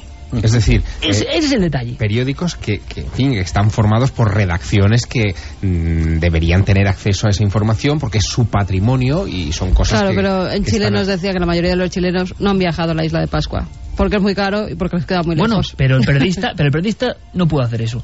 Es decir, bueno, pero el periodista a lo mejor no tiene ese libro en su casa y no acude a él. Bueno, pero en enciclopedia, en la historia del Museo Nacional de Chile, o sea... Pero es más fácil un- si sale en cuatro medios de comunicación sí, decir, claro. vamos a ver, ha salido en cuatro, con lo cual esta noticia ya está comprobada. Lo emitimos, Claro. lo, lo metemos en, la, en este número del periódico. Lo alucinante es que el inconsciente colectivo que somos ya integrado en la red replica esa información y lo ves sin ningún tipo de... En fin, y está pasando. Pero el caso más flagrante es el que ha ocurrido ahora. Lo tenemos a nivel de, de noticia, ¿verdad, Diego? Saltaba Sí, sí. La, la información esta misma semana. Este lunes, este lunes el portal Russia Today eh, nos lanzaba un titular tan impactante como hallan la posible Atlántida en el Triángulo de las Bermudas. Eh, bueno, ante un titular como este te puedes imaginar la expectación, eh, los rebotes de esta misma noticia a través de Twitter, de Facebook. eh, Batiendo ese récord de sí, sí, información. efectivamente, de- y de artículos que si uno hace ahora mismo una búsqueda, por ejemplo, en Google, se va a encontrar infinidad, infinidad literalmente de, de esta misma noticia repicada en, eh, en infinidad, vuelvo a y decir, en de, importantes periódicos. sí, sí, de portales de información bastante importantes. Es curioso, Iker, si uno va a buscar a las 2 y 34 de hoy eh, esa noticia original en el portal Russia Today, no está. Aparece un error 404 bastante sospechoso y te preguntarás por qué. ¿Por qué una noticia como esta de repente ha desaparecido de su Y origen? sabemos que es la fuente originaria que ha lanzado, digamos, el rumor. Sí, efectivamente, ese portal fue eh, el original, a partir de ahí lo tomó otra agencia, la agencia Prensa Latina, y a partir de ahí, pues, eh, desde luego la dispersión absoluta que ha tenido esta semana. Bien, la noticia no está porque eh, ese hallazgo de esa supuesta Atlántida del Triángulo de las Bermudas tiene una antigüedad de 12 años. Y aquí sí que nos quedamos sin palabras. Es más, nosotros, si no recuerdo mal, Diego, ya hablamos con los protagonistas indirectos Sí, de esta historia. Vamos lo a hacer una cosa. el 6 de abril de 2003. 6 de abril del 2003, perfecto. Vamos a hacer una cosa. La noticia en los informativos de medio mundo sonaba así. Un grupo de científicos canadienses descubrió lo que sería una ciudad sumergida en el Triángulo de las Bermudas. El hallazgo pudo concretarse gracias a un submarino robótico a 700 metros de profundidad. Los especialistas aseguraron estar asombrados por las llanuras interminables de arena blanca, en las cuales en medio existirían estructuras arquitectónicas hechas por el hombre. Se trata de construcciones que incluirían cuatro pirámides, esculturas y algunos monolitos grabados, los que corresponderían a un periodo preclásico de la historia del Caribe y América Central. Periodo preclásico, esculturas, pirámides de cristal. Claro, eso es mucho decir. Sabemos, y lo hemos contado, que en diferentes puntos del planeta, y es cierto, se han encontrado lo que parecen construcciones primitivísimas, quizá megalíticas, y que siguen en el misterio. Pero esto, ¿cómo es posible que todo el mundo repique esto sin aportar nada? Em, ¿Cómo es posible? Sin ¿A qué aportar nivel- nada, Iker, y cambiando datos. Cambiando datos. Cambiando datos de la fuente original. Quiero decir, la ciudad hace 12 años estaba en un lugar, estaba muy cerca de la península del Yucatán y ahora la han movido eh, pues bastante al este, a la, una zona del Triángulo de las Bermudas, para que supongo aumentar eh, la espectacularidad del hallazgo. Pero esto, esto que está pasando ahora, ya lo vamos a debatir, es peligrosísimo, porque si caen cuatro o cinco medios, eso tiene una repercusión, pero ahora todo tiene repercusión y todo se eh, multiplica a la velocidad de la luz. Y entonces las personas están hablando en grandes medios, los que habitualmente hemos considerado como adalides de la seriedad, publicando todo esto. Por cierto, un documento más. ¿Qué tiene que ver en todo esto eh, la famosa arqueóloga ya, por lo que la hemos sacado varias veces, Paulina Zelinsky y sus hallazgos eh, bajo el agua de esa zona? Bueno, pues es que Pauline Selitsky y su marido Paul Wainswake son el matrimonio de científicos canadienses que regentan esta, eh, esta empresa que se llama Digital Advanced Communications, que tiene la base en La Habana, y que fueron ellos los que hace, como te digo, casi 12 años dieron con los restos de esta supuesta ciudad. Luego todo se quedó un poco en agua de borrajas, incluso eh, Robert Ballard, que si, te- si todo el mundo, para que se haga una idea, es el hombre que descubrió lo- los restos del naufragio del Titanic, eh, puso bastante en cuarentena los hallazgos de esta pareja, él se, se desvinculó bastante de esas supuestas teorías que, que decían que eso era una, eh, una especie de ciudad antiquísima. Porque las imágenes, las hemos visto además en Cuarto Milenio hace muy poco, No dicen tanto, son unas piedras que parecen ahí un poco... No dicen nada. Nada, nada. Sí, efectivamente. Pues Sí, esas que andarnos imágenes, desde luego, distan bastante de esa descripción que conocíamos también esta semana, de inclu- que se habla incluso de grandes avenidas, de cúpulas, de ¿Qué se ha llegado a decir, De una esfinge, de una esfinge. Claro, es una que hacen esfinge. unas recreaciones que son tremendas y la gente se cree que estas Son son, ciudades sumergidas. Vamos a- esto vamos a hacer una es cosa. mentira, esto está creado Claro, digitalmente. una cosa, recordemos aunque sea muy brevemente lo que decía Zelinsky, aquí le entrevistamos en este programa, como pasa el tiempo, hace una década, em, y nos contaba lo que estaba sucediendo más o menos o las prospecciones que estaban haciendo. Sus submarinos eh, bajo el agua estaban descubriendo algo. Nos lo contaba así. Ah, me llamó la atención que a todas piedras de estructuras estaban pulidas también con una precisión, con obviamente con herramientas. Esto fue ah, muy difícil creer cuando usted encuentra algo parecido a una estructura de, de esta naturaleza en ah, profundidad de 700 me- metros, entre 700 y 1100 metros. Vamos un poco más, porque en esa entrevista nos contaba ya la guinda del pastel. Ella ya relacionaba estos restos con ciudades precolombinas. Sí, ella decía que se, que se asemejaban a los restos antiguos eh, aztecas y mayas de México y que se había dado cuenta cuando estaba en su casa y había visto por casualidad un calendario que tenía encima de su mesa con este tipo de diseños. Escuchamos. Ah, es el mismo tipo de construcción que se puede encontrar en Yucatán. Casi, casi mayor parte de estructuras, mayor parte de estructuras tiene grande semejanza con, ah, con may- ah, muchas, no solamente Chimichaltún, pero con muchas ah, otras ah, monumentos históricos en Yucatán. Claro, eh, aquí hay un totum revolutum increíble. No sabemos qué pasó con estas construcciones que se quedaron en nada. Pero ¿por qué esto salta ahora transformado en una ciudad digna de, sí, de las crónicas de la Atlántida, ¿no? ¿Cómo es posible?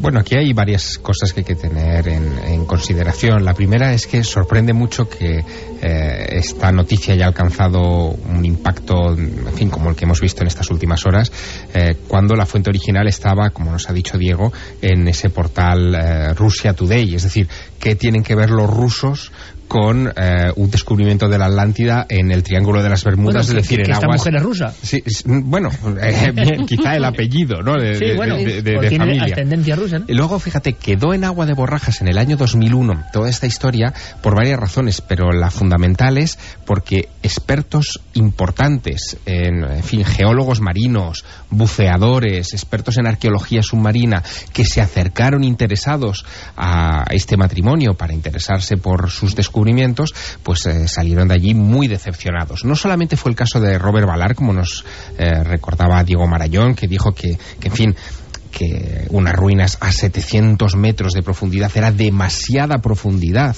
para pensar que, en fin, que podían haber sido construidas por, por mano humana, sino que incluso hubo geólogos marinos que dijeron que eh, para que se hubieran podido construir esas ruinas a 700 metros de profundidad, es decir, que en algún momento del pasado eh, hubieran estado emergidas, tendríamos que retrotraernos al menos 50 o 60 mil años.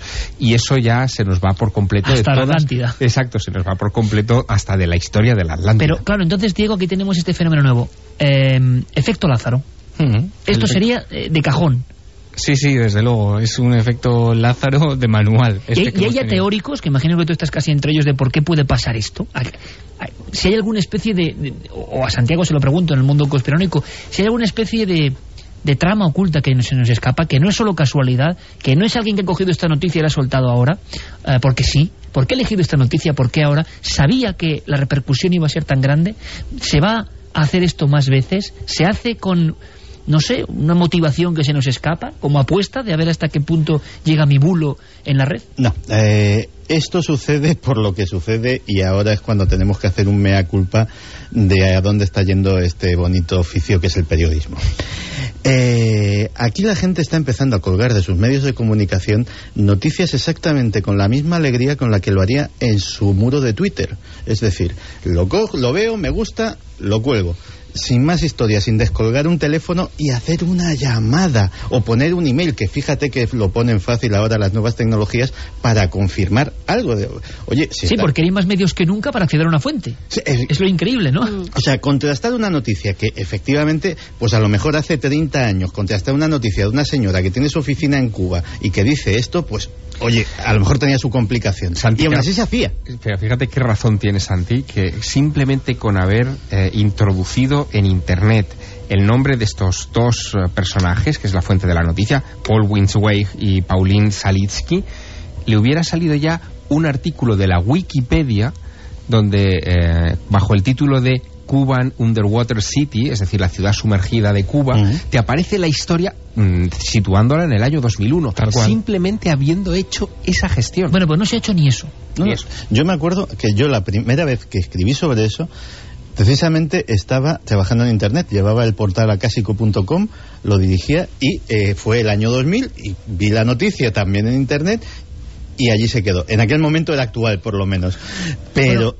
¿Y qué pasa entonces de fondo? ¿Tú tienes alguna teoría, Diego, sobre esto? Porque están pasando ya con demasiada frecuencia ¿eh? informaciones que nadie entiende por qué vuelven a surgir. Eh, desocupados, hay que rellenar espacio, ¿qué es esto? No, público joven que no ha visto esa noticia hace unos años, la ve ahora, eh, le llama la atención, la pone en su página o se la envía a otros amigos y eso va generando... Claro, pero el público joven aún tiene disculpa y entre ellos, pero los grandes Claro, medios... obviamente, cada uno puede colgar en su muro lo que le apetezca y si, o si se equivoca, pues no tiene, digamos, la responsabilidad. Si algo nos, si algo nos, eh, nos diferencia precisamente de un señor que tiene su blog o de un señor que tiene su muro de Facebook, es que nosotros en teoría somos profesionales de esto. Ya, pero ¿quién busca las noticias hoy en día en los diarios, en los periódicos? Pues yo te digo que gente que cobra 900 euros, que- supongo que ninguno. Yo, yo lo que lo que me llama la atención es que esto no ha, no ha surgido tampoco por una aglomeración de retweets, digamos, o de o de que gente que lo haya puesto otra vez en Facebook, ¿no? Porque es- lo curioso de este caso es que la agencia, como te digo, Russia Today, lo daba como una noticia actual, lo fichaba en 2012 y contaba la historia puesta hoy en día, ¿no? Es curioso, Iker, porque, por ejemplo, y esto es- va a ser muy gracioso como todo el mundo empieza a rectificar, en Diario de Cuba ya podemos leer, te leo muy breve textualmente, dice, estimados lectores, en la misma página donde debería estar la noticia. Diario de Cuba publicó este lunes una noticia sobre el descubrimiento de una ciudad sumergida al norte del oriente de Cuba.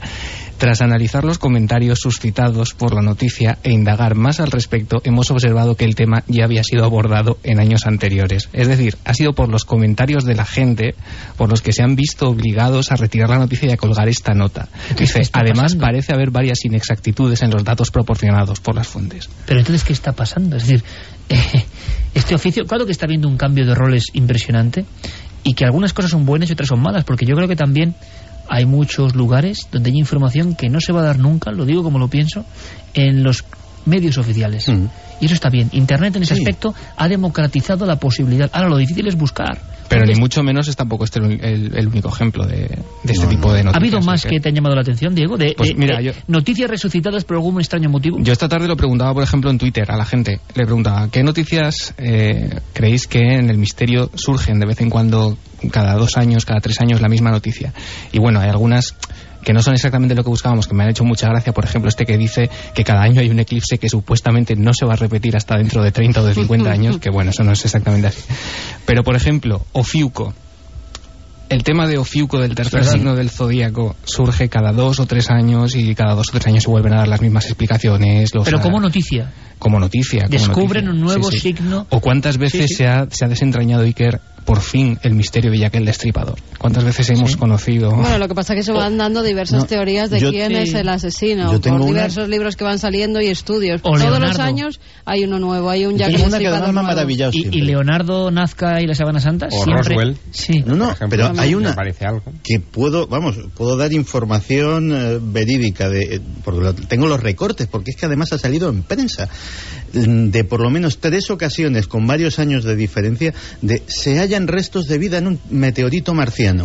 Siempre es el mismo meteorito que lleva 20 años con los restos de vida, pero cada cinco años alguien se da cuenta de que aquel meteorito tiene restos de bacterias. Pero con lo cual hay una división entre lo que pasa y lo que se cuenta que pasa enorme. Entonces, es un... ¿Qué opina nuestra audiencia de todo esto? Que ellos lo están viviendo en primera persona, de alguna forma, ¿no? Sí, claro, ellos lo estaban viviendo. Eh, nos dice Julio César, por ejemplo, yo llevo más de 20 años usando primero el mail, que era lo que había entonces, y segundo las redes sociales modernas, y he sido testigo de multitud de cadenas que se repiten hasta la saciedad. Ahora eso mismo está tomado eh, lugar en Facebook, Google Plus y en otros lugares, pero opino que esto no lo han traído las nuevas tecnologías. Esto pasaba también antes, esto lo origina el hombre y su naturaleza. Lo que pasa es que ahora se ve todo más rápido pero es que antes no sé si pasaba tanto, por lo menos. En los periódicos, antes cuando no había internet y... Era muy difícil, ¿no? Es que antes había solo dos formas de... eh, tenías, si tenías una, una publicación, tenías dos formas de, de acceder a la noticia. O tenías corresponsales y gente que de verdad estaba sobre el terreno y te decía las cosas, o recurrías a los teletipos de las agencias de noticias que costaban un dinerete, pero que sabías que te da, aportaban información fiable. Ahora ya no. O sea, ahora ya hay directamente gente que tiene medios y que directamente no se digna a pagar la cuota de una, dos o tres agencias de noticias, sino que va pirateando lo que va encontrando por ahí por la red.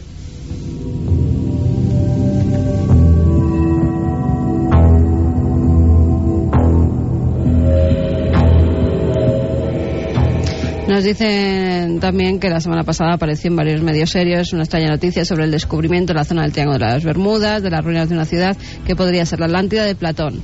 El año Entre pasado. estos medios estaba la semana pasada, nos decía. Ah, bueno, está- está- Entre estos medios estaba el diario argentino La Nación, Prensa Latina, Diario de Cuba, Perú.com, RT, bueno, un montón de medios. Otra noticia a sumar a esta colección me viene ahora a la memoria el Arca de Noé, el descubrimiento del Arca de Noé Y periódicamente. los gigantes. se hace. Se han descubierto gigantes. Sí, pero el Lázaro del Arca de Noé es brutal, porque siempre hay una nueva comisión que ha encontrado en lo más profundo de la- un monte turco el Arca de Noé. es increíble. mm, eh, este es un asunto para seguir muy de cerca. Y el origen español de Walt Disney también cada dos o tres Bueno, años. pero es que es verdad. José Guirado Zamora, ni más ni menos. Y que, y que está congelado también. Bueno, ya, pero eso no vuelve tan a menudo a la prensa. Hay Bueno. algunos que sí. A mí, de verdad, que yo sentí que había que alarmarse ya el día en que hablamos del tema de Moais con cuerpo, publicado, pero esto sí, en toda la Mm. prensa. Bueno, No mira, lo que sí que es una noticia nueva, que, que sí que se ha, se ha hecho además en estos días, y hay un vídeo grabado y todo. ¿Os acordáis de la noticia que salió hace tiempo de que cómo los moais podían andar para Sí. llegar hasta los sitios? Bueno, pues ahora han reproducido un moai en piedra. Pero de verdad, no de solo verdad, virtual. no, no, no virtual, de verdad, y entonces han puesto a gente con cuerdas, eh, se le atan las cuerdas en la cabeza al moai. Por un lado se ponen personas tirando de esa cuerda, por el otro lado otras tantas personas y por la parte de atrás para que el moai no se caiga hacia adelante. Y poco a poco, siguiendo un ritmo, tirando de un lado y de otro y para atrás para que el moai no se vaya de cara, han hecho que esos moais caminen. Es verdad eso que se decía, esa posible teoría de cómo llegaban las cosas y cómo en las crónicas ponían que veían caminar a los moais. Si veis las imágenes del vídeo, es verdad que parece que el moai va andando. Bueno, eh, curioso porque era otro de los efectos Lázaro, ¿eh? de los que siempre salen de vez en cuando, descubierto el sistema en que los Moai se colocaban. Diego, muchísimas gracias compañero y luego nos cuentas algo que, bueno, iba a decir, todo el mundo está convencido de que pasó tal y como tú lo vas a contar, pero veremos el misterio eh, dentro de unos minutos, ¿te parece? Oigo graznidos ya. Luego nos, nos Sí, escuchamos. Es un poco una historia de Edgar Allan Poe, ¿no? El cuervo, ni más Un ni poco, menos. un poco. abrazo. Venga, hasta ahora. Pero eso será luego, porque las noticias siguen fluyendo, siguen pasando cosas y algunas, por fortuna, tienen un tufo muy distinto a estas que vuelven y revuelven y parece un refrito constante de casi todo que nos lo vuelven a servir por algún motivo que yo desconozco. Algunas son noticias con voz propia, testimonios auténticos que nos recuerdan los casos míticos de los 70. ¿Ha ocurrido, Herbert Campos, compañero? Buenas noches. Buenas noches, Iker. Ha ocurrido en la zona de Alicante.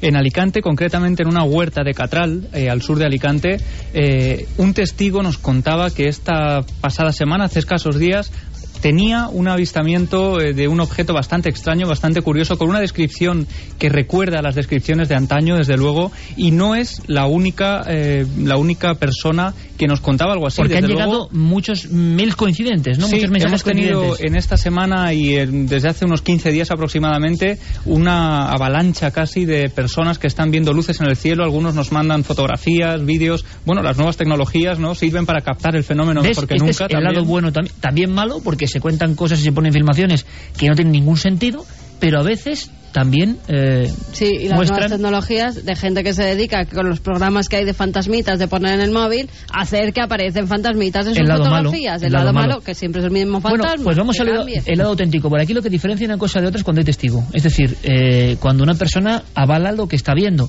y lo cuenta de una forma además muy, muy... No sé, me ha gustado, me ha gustado, con mucha vehemencia. Sí, nos lo hacía llegar además Eduardo De Gea, periodista del periódico La Información, que es curioso, ¿no? También que se hagan eco de este tipo de noticias. Me y si quieres, eh, bueno, pues vamos a escuchar a José Vicente García, la persona que tuvo el avistamiento. Y hay que decir, Iker, que esta persona lleva 30 años, más de 30 años, trabajando de noche en el campo, eh, pues, eh, bueno, haciendo todo tipo de trabajos y está más que acostumbrado, sobra y decirlo. nunca había visto nada parecido. Nada parecido. Dice que ha visto todo tipo de luces, cometas y cosas eh, de ese estilo, pero una luz como esta que le haya dejado tan sorprendido es la primera y vez que se casi, enfrenta a algo así. casi asustado, ¿no? Y además con más testigos y saliendo en prensa. Esto es bonito, lo escuchamos. Esa noche teníamos que regar la tierra, eh, hay turnos de agua y nos tocaba por la noche. Entonces estamos aquí en la casa de la huerta, junto a donde tenemos las ovejas. Serían sobre las 11 de la noche del día 10. En el principio escuchemos un, un estruendo, como cuando entra un avión en la, en la barrera del sonido, pero muy, muy lejano. Salimos hacia la carretera mirando hacia arriba por si se veía el avión que había provocado ese estruendo. Pues nos sorprendió una luz muy potente, color amarillento, siempre mirando nosotros hacia el sur y en dirección de, Santa Pola hacia Torrevieja y, y ascendiendo a una velocidad muy grande y con una luz, como te digo, muy potente, amarillenta, aparece el, el artefacto este, que no, no sabemos todavía lo que puede ser, y llega a un punto en que se detiene totalmente en secos.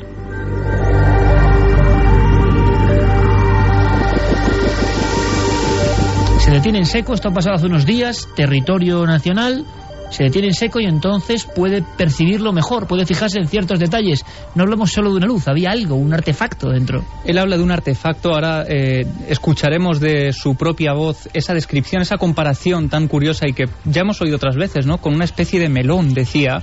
Y además, eh, él en ese momento es capaz de fijarse en algunos detalles, como por ejemplo que el objeto debía encontrarse unos 15 kilómetros de ellos, muy cerca de la costa, precisamente, y es entonces cuando ese objeto que se ha quedado, se ha quedado ahí parado delante de, de él y de su hermano, que estaba con él, eh, pues en ese momento que estaban regando la alfalfa, pues observan una serie de características del objeto que me parecen bastante curiosas. Al girarse con el resplandor de las luces que suben hacia arriba, descubrimos, mi Antonio, mi hermano, se dio cuenta, dice, mira lo que lleva detrás, se nota como forma de medio melón, una parte oscura, y se fue girando la luz, se fue girando hasta que totalmente perdimos la luz de vista, al parecer, porque el artefacto este se dio la espalda hacia nosotros. Hablamos de un objeto, hablamos de no mucha altura y hablamos de personas con nombres y apellidos. ¿Por qué digo y remarco todo esto? Porque esto sería la diferencia entre una noticia lanzada al vuelo y nombres y apellidos, lugar, fecha, algo tan sencillo, ¿verdad? Y que escuchéis la voz del protagonista. Lo digo ¿por qué? Porque incluso en las revistas de misterio, yo no sé qué pasa últimamente, y en muchos medios que hablan de esto, se están acostumbrando y eso no debería dejarse a contar historias donde o hay un inicial como mucho o no o no aparecen nombres, fotografías de los testigos, se está perdiendo un poco esa variante que era Javier básica en, en el periodismo que hemos hecho, ¿no? Porque el valor tenía Claro. lo tenía la prueba del testigo hablando, sea lo que sea lo que haya visto. y que demostraba que había una investigación detrás y alguien que podía aportar, ¿no? Eh, fíjate, algo que se ha perdido también en el periodismo en estos últimos años y desde luego también en el periodismo del misterio es que eh, le hemos eh, le hemos dado mucho peso últimamente a lo que son las imágenes sin subrayar que lo verdaderamente importante de una imagen es la historia sobre la que se sustenta. Una imagen sin un fotógrafo detrás y sin una historia bien documentada detrás no vale. No vale porque no, no tiene el peso de la prueba, que es el que se necesita en este tipo de Hay que tener cuidado además porque mucha gente pues está eh, inventándose algunos testigos poniendo esas iniciales que no tienen nada que ver, e incluso haciendo fotografías por detrás a gente que ni siquiera ha visto nada. Está llegando a un nivel muy complejo. Por eso lo importante es, siempre que haya, por ejemplo, y lo sabemos, un alto cargo de instituciones, como ocurrió con el caso de este cargo de la Guardia Una Civil, o personas sean- que quieren reservar, pero que aporta otros datos absolutamente complementarios, y otra es que con casos normales y corrientes, más o menos, empiece a ocultarse información, cuando la labor del periodista, siempre que pueda, es, como este caso breve, que puede ser menor para algunos o no, Simplemente nombre, apellidos, datos, dónde ha ocurrido y este es su testimonio. Tendría que ser un poco el ABC, ¿no? De lo que ocurre. Luego contaremos muchas más cosas en torno a a extraños eh, ritos que están ocurriendo directamente en Madrid y están inquietando a mucha gente. Hablaremos también de esa investigación de Santiago Camacho, bueno, no de Santiago Camacho, que rebota de Ya alguna quisiera forma. Santiago Camacho y que está muy sorprendido y para que se sorprenda él, que vincula bueno, vaya siglas, ¿no? JFK-KGB. O sea, es que las seis letras ya ¿eh? son parte de la historia. Vamos a hablar también de esa cosa que nos interesa mucho, especialmente los que estamos en todo esto, que son las mezclas entre locura, entre comillas, y creatividad. A ver No, qué opináis comillas, vosotros. No, locura, locura. Directamente, ¿no? Sin comillas, sí, Yo ya lo sospechaba. Y tenemos mucha más información. Por ejemplo, eso que se ha dicho ahora, algo pasó el domingo pasado, cuando Santiago Camacho en la cara oculta hablaba de fracking y de perforaciones. Algo pasó porque también la repercusión. Ha habido personas, ¿eh? tengo que decirlo, de empresas de fracking a las que mandamos un, un abrazo, que decían, hombre, esto no puede ser así, son operaciones de muchos millones de euros, esto no puede ser así. Yo no sé si es así o no es así, pero lo cierto es que Santiago Camacho ha abierto la espita. Y justo el lunes siguiente se habla de Lorca y un terremoto causado por humanos. Es posible, pero es que hay una noticia de ultimísima hora en Cantabria, Santiago, el titular. Pues sí, el gobierno cántabro prohíbe por ley, eh, tiene un proyecto de ley que se va a someter a votación en breves días, eh, la práctica del fracking. De esas perforaciones. Bueno, de todo eso vamos a hablar y muchísimo más en la siguiente hora, porque ahora, misterio, ¿eh? son de nuevo las dos. Nuestros compañeros con todas las noticias y después continuamos.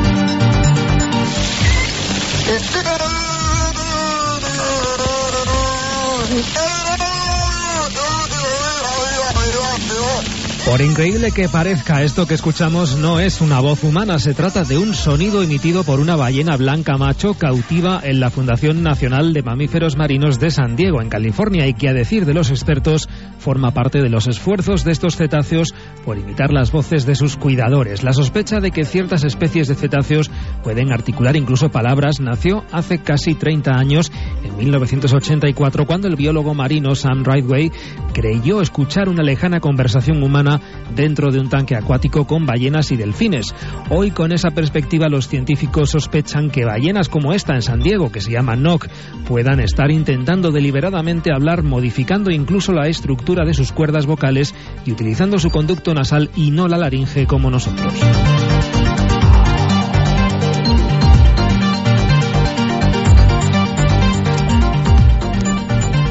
Dos y nueve minutos. De nuevo, de repente, el tiempo se inicia.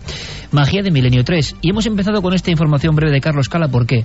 Porque es alucinante. Porque era lo primero que tenía que aparecer en esta hora tan extraña, tan fuera del tiempo, porque parece otro lenguaje desconocido, de verdad. Se ha hablado mucho de las ballenas, de los delfines, de lo hipnótico ¿eh? que resulta eh, esa especie de sonido. Sabemos que lo entendemos, pero que no parece casual. Claro, oficialmente será casual. Yo, por ejemplo, eh, nuestra hija siempre se dormía con un delfín que hacía sonidos de ballenas y delfines. ¿Verdad? Que Sí, se lo sí, Enrique Vicente, por cierto. Sí, sí, es verdad. Y, y era un efecto tremendo, claro, yo también me dormía. del mar y al final, y al final yo, yo tengo que contarlo. Y al final yo tenía que dormirme con el delfín, ¿no? Se lo quitaba a mi hija porque los pero es verdad. No, no, pero es verdad, es verdad. Los sonidos eran, Santi, absolutamente hipnóticos. De verdad que es verdad. ¿eh? Como te acostumbres, como te acostumbres a la oscuridad y a esos sonidos, alucinas, es- son como de un reconfortante que te parece increíble, ¿no? Vale, pues haz la prueba. Hay peluches La de delfín que tienen los sonidos. Vamos a ponerle a la niña el delfín. Digo, la Claro. niña ya se duerme sin delfín, no hace falta. No, no, pero es relajante. Pues mira, eh, pasan cosas increíbles. Esta lo es, desde luego. Esta lo es, Javier. Lo es. Tú recopilado esta información, ¿por qué? Porque te has quedado como, como se ha quedado gran parte del público, ¿no? Pues eh, yo cuando escuché por primera vez eh, los sonidos pensé que se trataba de una broma y de hecho estuve rastreando la fuente de la información. Eh, hay más datos porque ese, esa ballena blanca, eh, NOC, eh, murió hace un año. Eh, lo que hemos escuchado es una filtración de una investigación en marcha sobre este asunto que todavía, eh, en fin, causa perplejidad entre los propios biólogos marinos, porque lo que están sugiriendo es que son este tipo de animales que están en contacto con seres humanos, es decir, ballenas que de repente en un momento determinado en un gran acuario escuchan conversaciones humanas o escuchan la megafonía del centro, las que sabiendo que ahí fuera, por encima de, de la capa de agua, hay seres inteligentes que se comunican articulando esos sonidos, ellos los imitan y han llegado incluso a detectar palabras. Qué fuerte. Aquí hemos eh, escuchado una especie de cántico, de tatareo extraño. Sí, sí, de, de balbuceo intentando imitar de algo, ¿verdad? dibujos animados, Sí, sí, ¿eh? sí, Esas sí, voces sí. que Sí, sí, sí. ponen. Pero parece que han llegado a, a articular palabras, incluso dar algún nombre propio. Y esto es realmente escalofriante. Es como si realmente hicieran ese esfuerzo por llamar la atención, por comunicarse. Maravilloso, Javier. Es que- Maravilloso recuperarlo de esta forma y el impacto que produce. Por eso lo hemos puesto al principio. Como si esos animales, por cierto, que parece que hay estudios que indican algunos cetáceos tienen una enorme inteligencia, hiciesen ese tremendo esfuerzo por comunicarse, comunicarse con lo otro, con lo desconocido. Lo que no hacemos nosotros, lo que no hacemos nosotros. Es que hay una rama apasionante de la ciencia y de la etología que de la que se habla muy poco, que es la comunicación interespecies. Hay muchos científicos que están eh, empleando su esfuerzo y su trabajo en no ya comunicarse eh, de una forma más o menos artificial con, eh, con los animales, sino que realmente haya una comunicación de palabras, de conceptos. En ese marco se, se juntan pues ejemplos muy conocidos como los simios, los, eh, los gorilas, a los que se les han enseñado los rudimentos del lenguaje de gestos, para que, ya que ellos no tienen un aparato fonador, pues puedan articular palabras a través del lenguaje de los sordomudos.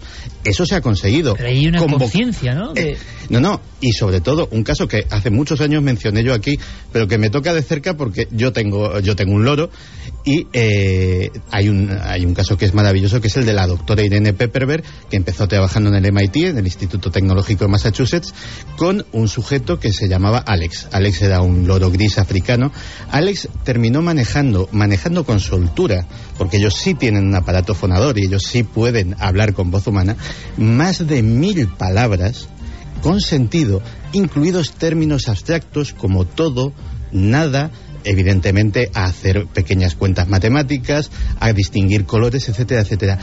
Gracias a, sus investigaciones, la doctora Pepperberg terminó estimando que los loros, que son animales muy inteligentes y dentro de las aves, por ejemplo, de las únicas que tienen cultura, cuando digo cultura es que eh, una bandada de loros tiene usos y costumbres que no tiene la cultura, la, la bandada de 100 kilómetros más allá, aunque sean de la misma especie.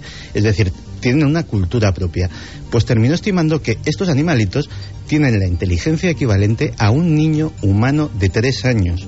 Y que es muchísima inteligencia. Es mucho decir, pero desde luego, yo no sé, compañeros, Javier, Noel, si es posible, si podríamos eh, recuperar el sonido de la ballena. No sé si lo tenemos solo, si no empezar la noticia, el sonido no, no está solo fragmentado, ¿no? Es una pena porque a mí me gustaría poner de nuevo el inicio de, de la noticia con esta banda sonora, porque creo que es tan especial que merece la pena, Noel. Y luego nos lo llevamos, no pasa nada, no te preocupes. Eh, lo metemos directamente, que nuestra audiencia lo escuche porque va a merecer la pena. La ballena hablando con sonidos que parecen humanos.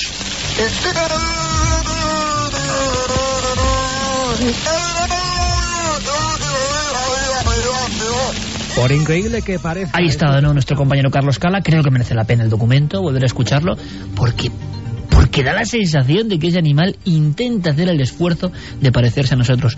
Los lenguajes perdidos o los lenguajes que no conocemos, porque como siempre, pienso yo, el ser humano contempla todo desde su perspectiva y que no hay más lenguaje posible. Yo tengo una anécdota, tengo una anécdota que claro, luego esto va, va a colación de la locura que todo el mundo va a decir que estoy absolutamente más para allá que para acá, pero a mí me ha ocurrido esa anécdota con mi hija y yo la cuento porque es real, o sea, yo lo he vivido así y es así. Ahora, ¿qué significa eso? Pues ocurrió hace un par de semanas nada más. Y tiene que ver con el lenguaje. Por supuesto, nuestra hija, que, que, que va a cumplir 10 años... 10 años, madre mía, 10 meses... ¿Cómo ha crecido en un 10 momento? meses... No, no, no, dice sonidos, dice cositas, pero no, no llega a hablar, claro. Sí, papá, mamá, Pero- ta, ta, ta, pero- y poco más. A ver qué opináis y a ver si la audiencia ya directamente me echa del programa después de contar esto, ¿no? Porque es como un poco increíble, pero tiene que ver con esto que estamos analizando que no entendemos y que seguramente lo más fácil es decir, va, cosas de, de locos, ¿no? O cosas de niños. Cosas de niños ha sido el elemento para eliminar cualquier magia en el mundo de los niños. Con cosas de niños resolvemos cualquier cuestión que nos inquiete, no entendamos o nos parezca espinosa. Con cosas de locos, todo lo que decimos nosotros. Con cosas de viejos, lo que la gente mayor puede aportar o puede decir o el legado que tienen, tampoco hacemos ni caso. Con lo cual, la visión ultramaterialista en un solo sentido renuncia ni siquiera a entender, igual es que no se puede oír si no se está un poco abierto a eso pero pasan cosas constantemente. Seguramente las madres y los padres que nos escuchan saben de cosas que ocurren con sus hijos y que dicen esto ni me lo han enseñado ni sé dónde está, pero hay como una necesidad o lenguajes que no entendemos. La anécdota es muy sencilla y a mí me impresionó y la voy a contar porque fue así y a ver qué opináis. Estaba yo en el parque con mi hija, estaba solas, Carmen estaba editando el programa en ese momento, nos repartimos así las funciones y es muy pequeñita, eh, claro, tiene nueve meses y entonces andaba en un parque que conoce muy bien Javier Sierra porque hemos estado juntos con sus hijos, una escena habitual y normal, ¿no? Y entonces hay una niña de cuatro años, y claro, es un, como decía Santi, es un escalón muy superior. Claro, cuatro años ya es una perspectiva de la vida.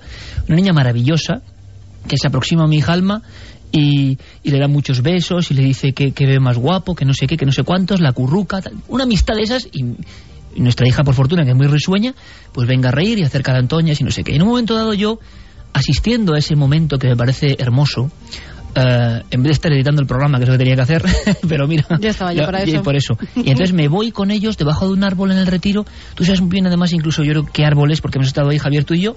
Y estamos la niña de cuatro años, mi hija de nueve meses y yo. Con la extraña mirada, imagino, de, de muchas nanis y esta gente que cuida niños que estaban diciendo, ¿qué hace este tío aquí haciendo qué? Bueno, yo os doy mi palabra y lo cuento porque lo he vivido y yo no sé qué es, pero seguro que no es solo de nuestra hija, ni mucho menos, para nada, sino de muchas niñas y niños del mundo a los cuales no se les hace caso, o nos han enseñado a decir cosas de niños, y ya está, como en todo en la vida, ¿no? Resulta que la niña de cuatro años eh, está como haciendo que habla con mi hija, y mi hija hace un sonido, nuestra hija hace un sonido que es como, ah, así una cosa que dice eso, como si la ballena que hemos escuchado dijera otras cosas que nosotros solo escuchamos una franja objetivamente o para mis oídos, dijo A, E, una cosita así. Esa niña, Lola, que no la he vuelto a ver, me, me dice, uy, ¿por qué ha dicho papi a galopar? Y yo me quedo así mirando a esa niña de cuatro años, digo, ¿tú qué has oído? Papi a galopar, papi a galopar, y dice la niña, ¿qué es a galopar? No era una palabra de su propio lenguaje. Esa niña me lo preguntaba porque la niña, mi hija, solo había dicho, ah, el juego habitual que hacemos su madre y yo con ella es al trote, a galopar, haciéndole como al paso, si fuera... al paso, al paso, al trote, al trote, al galope, al galope, lo que se hace con Sí, los lo niños. Y esa la vida. niña de cuatro años, que escuchando... ella se divierte muchísimo y siempre quiere que se lo hagamos. Esa misma mañana habíamos estado jugando a eso. Esa niña de cuatro años, escuchando lo que parecía una onomatopeya suelta, interpretó, yo no sé cómo, que significaba eso. Quiere decir que se estaban hablando, que hay códigos que no entendemos, que hay yo que sé que, que hay, porque esa niña ni siquiera entendía lo que era galopar y por eso me lo preguntaba. Yo insistí, ¿pero has escuchado eso? Mi hija de nueve años, de nueve meses, cuando estoy, así, asentía riéndose. Es decir, una conversación de niños, sonidos, sonidos. Voy a esa ballena que hemos escuchado, o cualquier animal, está interpretando cosas. En nuestra forma de ver las cosas y el sentido de la vida, tienen que ser sonidos sin ninguna estructura, claro, como todo lo controlamos nosotros, pero quién sabe. La naturaleza tiene sus normas que el hombre no conoce, creo yo. Eso me ha pasado, Javier. Te lo aseguro que me ha pasado. Me quedé como un fantasma, o sea, dije, ¿qué ha pasado aquí? No sabía si, si, si, si llorar de emoción o sobrecogerme. Luego ambas se despidieron con la manito y dije, ¿cómo esta niña? Lógicamente, científicamente, casualidad. Ah, claro, casualidad. La niña dijo, eh, y dijo, ¿qué significa papi a galopar? O sea, es increíble y me ha pasado. Estas cosas ocurren. Ocurren, Tan- pasan. Pasan, pasan. Tan, Claro, y tan que son como punta del iceberg de qué. Tan importante es el aparato fonador de alma cuando hizo esa, eh, en fin, esa interjección como el aparato auditivo de esa niña de cuatro años que lo supo interpretar. Eh, esto es además en el mundo de los niños muy recurrente. Hay muchos niños, cuando, sobre todo cuando empiezan a hablar en sus primeros estadios, que cuentan cosas, hablan sin parar en un lenguaje que es indescifrable para todo el mundo salvo para su madre o para su padre. Es decir, porque se ha, se ha producido una conexión. El, el oído del padre o de la madre son capaces de descifrar lo que está eh, hablando esa niña, porque lo Pero habla. en este caso ni siquiera era posible, No. Javier, ante, ante la brevedad de la expresión. Es que quizás si se observara... Bueno, quizá ya entre los niños otros lenguajes no... Ahí voy. Es decir, eh, a lo que voy es que que... estoy convencido, ¿eh? Claro, de que lo- ellos pueden conectar de alguna Eso forma. es. Si lo reducimos todo a una cuestión objetiva, es decir, si nosotros grabáramos ese parloteo de un bebé y lo analizáramos, lo ralentizáramos, lo cambiáramos de frecuencia para tratar de convertirlo en algo intel- in- eh, inteligible, probablemente fracasaríamos. Es como si hubiera, además... Porque lo estamos interpretando con nuestra forma de ver. Exacto. Es, es como si hubiera, además del el sonido, algo en otra pista invisible, mm, quizá podríamos llamarla telepática, mm, Sí, sí, sí. quizá de transmisión de pensamiento, Lo que no lo sea. sé, lo que fuere, que es el que transmite, el que lleva el contenido auténtico. Perfecto. Y así como hemos olvidado el lenguaje secreto de los niños, o el lenguaje de los ángeles, que decían en la antigüedad, ¿no es lo mismo esto de la ballena? ¿No es lo mismo, no radica en la misma esencia la relación del hombre y las pinturas prehistóricas y sus ritos? No, que nosotros ya no podemos niños. entenderlo Es simplemente. más, Y en nosotros la hemos visión perdido de los niños también que ven otro mundo, otras cosas, otros niños, esos amigos imaginarios que ven muchísimos niños, tal vez es un mundo que nosotros hemos olvidado y que solo es visible para una Pero determinada hasta una determinada Incluso edad. eso es relativamente conocido y siempre analizado con las estrictas vías de la psiquiatría, lo que se conoce o lo que tú quieras. Pero en, la- en el ambiente del lenguaje, menos incluso. Pero están ocurriendo cosas. Ahora nosotros, el adulto medio, con enseñanza media, con percepción de la vida media, cotidiana y políticamente correcta, jamás se va a poner en disposición ni siquiera de decir, bueno, claro, es mucho más sencillo decir tonterías de la niña de cuatro años y de mi hija. Pero es que Ahí nosotros... está pasando algo que nos estamos Sí, sí, dejando, sí. ¿eh? Pero es que nosotros además hemos perdido, y más al hilo aún con, con la noticia, hemos perdido el lenguaje de los animales que probablemente lo conocían también nuestros antecesores. Acuérdate de la historia que comentamos hace unos años de la epopeya del hombre aquel que fue criado por lobos, que estuvo eh, toda su juventud Sí, señor. aislado en la sierra y que sabía Morena. comunicarse con ellos, no solo con los lobos, con las eh, serpientes, con todos los animales de su entorno. No solo eso, Santi, sino que 30 años después, cuando 40 años después, cuando volvió a ver lobos, los lobos con un sonido y su sonido le aceptaban como uno más. Efectivamente. Entonces, claro, nosotros vivimos en una burbuja de civilización y de racionalismo en la cual eh, hemos pagado un precio a cambio. Y ese precio muchas veces es habernos olvidado de cosas muy naturales, de cosas como el poder hablar entre comillas, con nuestros hijos, con nuestros hijos que todavía no saben hablar, el poder hablar con nuestros animales, cosa que evidentemente ya no se hace. O sea, cosas como el encantador de perros es porque en el fondo es un señor que ha recuperado en cierto sentido esa capacidad para comunicarse. Sí, porque- pero cuando llevas mucho tiempo viviendo con un animal, al final sabes Ah, sí, cuáles claro. son sus sonidos. O sea, yo distingo perfectamente cuando mis perros hacen el sonido de que quieren salir, de que hay peligro, de que viene alguien desconocido, de que tienen sed o de que tienen hambre. Y es con un sonido, ni siquiera es estar viendo los que van a sus pozales a comer. Con un simple ladrido ya sabes lo que le pasa a tus animales cuando llevan muchos años contigo. Ya llegas a conocer. Por eso mismo esta noticia impresionante en cuanto a la banda sonora del sonido de la ballena nos impresiona porque lo consideramos en el fondo inconcebible, porque nos consideramos tanto, porque somos los reyes de la creación y del universo y todo se rige por nuestras normas, que, que de pronto un animal como una ballena, tan diferente de nosotros, ¿no? En aspecto, en vida, haga eso, bueno, pues yo creo que nos estamos dejando materias muy importantes y como siempre, lo fácil es desechar. Desechar y seguir por la misma senda, ¿no? La gran pregunta que a mí me suscita esta noticia y, bueno, que, que quedará sin responder es ¿qué quería contarnos Nock? Eh, ¿Cuál era el mensaje que quería transmitirnos esa ballena blanca en San Diego, California? ¿De qué quería hablarnos? Y una cosa preciosa que una vez más, como varias de las que hemos contado esta noche, darían para una perfecta novela que la gente solo aceptaría como un gran bestseller de ciencia ficción. ¡Qué historia más hermosa! Ya la he leído, cierro la tapa, no, pero es que está pasando. Y es que el mundo luego analizaremos lo de la locura, Mm. hay que estar, hay que abrir un poco a veces la llave, y tú lo sabes Javier, lo sabemos nosotros, los grandes artistas del pasado, los grandes pintores, como los grandes fotógrafos del alma humana, sabían muy bien no ponerse con el lado de lo común. Para pintar como un genio, había que dar un par de pasos hacia el ignoto y zambullirse, si no es imposible, si no es imposible. Vamos a hacer una cosa, Santi, vamos a cambiar de tercero. Vamos a ponernos no más serios, porque estamos lanzando muchas ideas, que es la cuestión y la motivación de este programa. Esa noticia de última hora con la que abandonábamos esta segunda de emisión de Milenio 3. eh, tú hablabas de una serie de prospecciones que yo creo que en España, vamos, muy poca gente, excepto en el norte, en Vitoria, en Burgos, comentabas que En incluso Cantabria. en Cantabria había habido manifestaciones en contra del fracking. Es curioso porque pocas veces he recibido un impacto tan grande de respuesta a la sección de Santi. Ya suenan sus típicos acordes, música de la conspiración que pone Noel Calero, pues son temas ya graves. Y a mí me ha escrito gente muy amablemente y otros más airados diciendo que como hablábamos del fracking, que, que- que hay mucha gente que invierte, y es verdad, estamos en un momento complicado, pero lo que dicen otros, yo no sé dónde está la verdad. Y por eso es la sección de Santiago Camacho, que simplemente expone hechos que están ocurriendo. En Vitoria, manifestación multitudinaria con estos sistemas de, de pozos que al parecer pueden provocar cosas tremendas en la naturaleza.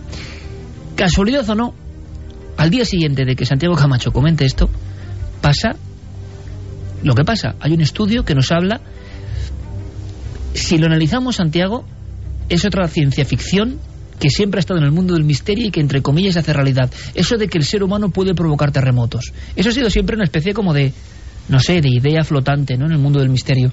Y resulta que con una cosa, por cierto, tan desgraciada, ¿no? Tan tremenda como lo de Lorca, no nosotros, no la gente del misterio. Sí, que todavía la gente está viviendo las consecuencias Exacto. en Lorca, ¿eh? que mucha gente ni siquiera tiene Hoy. casa hoy en día. Bueno, Hoy mandamos día. un abrazo luego las a toda la gente de Lorca. la claro. verdad es que es un pueblo Sí. que, que está sufriendo muchísimo. Es un pueblo con un patrimonio arqueológico e histórico impresionante, Lorca, ¿eh? Mm. Eh, y mandamos, porque sabemos que tenemos mucha audiencia allí, un abrazo a toda la buena gente de Lorca, que, que saben por qué contamos esto. Porque igual ahí está, no lo sé, una raíz importante de lo que ocurrió. Sería la primera vez en la historia que yo sepa, Santiago, que se habla de terremotos provocados por personas, por acciones del ser humano, sobre la naturaleza. ¿Qué ha pasado? ¿Qué se ha dicho? ¿Qué sabemos? Pues mira, eh, la noticia venía, como muy bien dices, el lunes y procede ni más ni menos que de Nature Geoscience, es decir, la revista eh, de la revista, la, la sección de la revista Nature, una de las más prestigiosas del mundo en el campo científico, dedicada a la geología, a la geociencia. Pues bien, eh, una, eh, un equipo de investigadores de la Universidad de Ontario, dirigido por eh, Pablo González, ha eh, descubierto, y no solo descubierto, sino demostrado, que el terremoto de Lorca, del, del 11 de mayo del pasado 2011, pues eh, fue posiblemente provocado por la sobreexplotación de los acuíferos de la zona. Para ellos han valido de eh, una vigilancia con satélites, eh, han estado comparando mm, imágenes de los satélites de antes, de después, comparando las alturas eh, a nivel milimétrico con mediciones láser y han comprobado que básicamente la diferencia de esa sobreexplotación. Debajo de, de Lorca y de toda la zona hay un acuífero inmenso, un gran lago subterráneo. Ese lago subterráneo, tras décadas de explotación, ha perdido, agárrate a la mesa, 250 metros de profundidad. Es decir, imagínate, pues... ¿Pero cómo era el lago entonces? Pues puede tener posiblemente miles de metros, pero ha dejado un hueco de 250 metros de alto, es decir, del tamaño del edificio más grande de España. Incluso más grande. Hombre, muchísimo más, el doble. casi el doble. Entonces, eh, es, una, es una altura considerable. Eso que estaba, entre otras cosas, sujetado por la propia presión del agua, ha generado una bóveda vacía que poco a poco se ha ido desplomando y ha provocado un corrimiento de tierras. Y eh, era el artículo, evidentemente, para los geólogos y para la gente, la gente experta en el tema, eh, parece ser que es impecable en su planteamiento científico. De hecho, en esta revista, antes de que se publique un trabajo, tiene que ser contrastado por otros científicos que analizan el método, los datos, etcétera, etcétera, y ya pasado ese filtro, se publica. Y efectivamente, no sería, fíjate, el primer caso pero desde luego si es el primer caso en España, hay un caso de los años 70 que también se demostró que sucedió en un terremoto en Texas, que eh, fue justamente el caso contrario. En la zona del terremoto se inyectaron aguas residuales a presión. Eh, se aprovechó... Un, poco fracking, entonces. Eh, sí, pero básicamente para deshacerse de ellas. O sea, se aprovechó que había un hueco, que había una enorme bóveda geológica y dijeron, pues esto es un depósito de aguas residuales absolutamente maravilloso. El ejemplo del hombre tomando la tierra como eso, su, su garaje. Pues esto es lo que hicieron fue hacer un agujero, poner una tubería e inyectar a presión aguas residuales pues, de, de, de núcleos urbanos, de industrias, etcétera, etcétera. No fue tanto el contenido de esas aguas como la presión la que acabó por desmoronar ese terreno y también provocar un terremoto.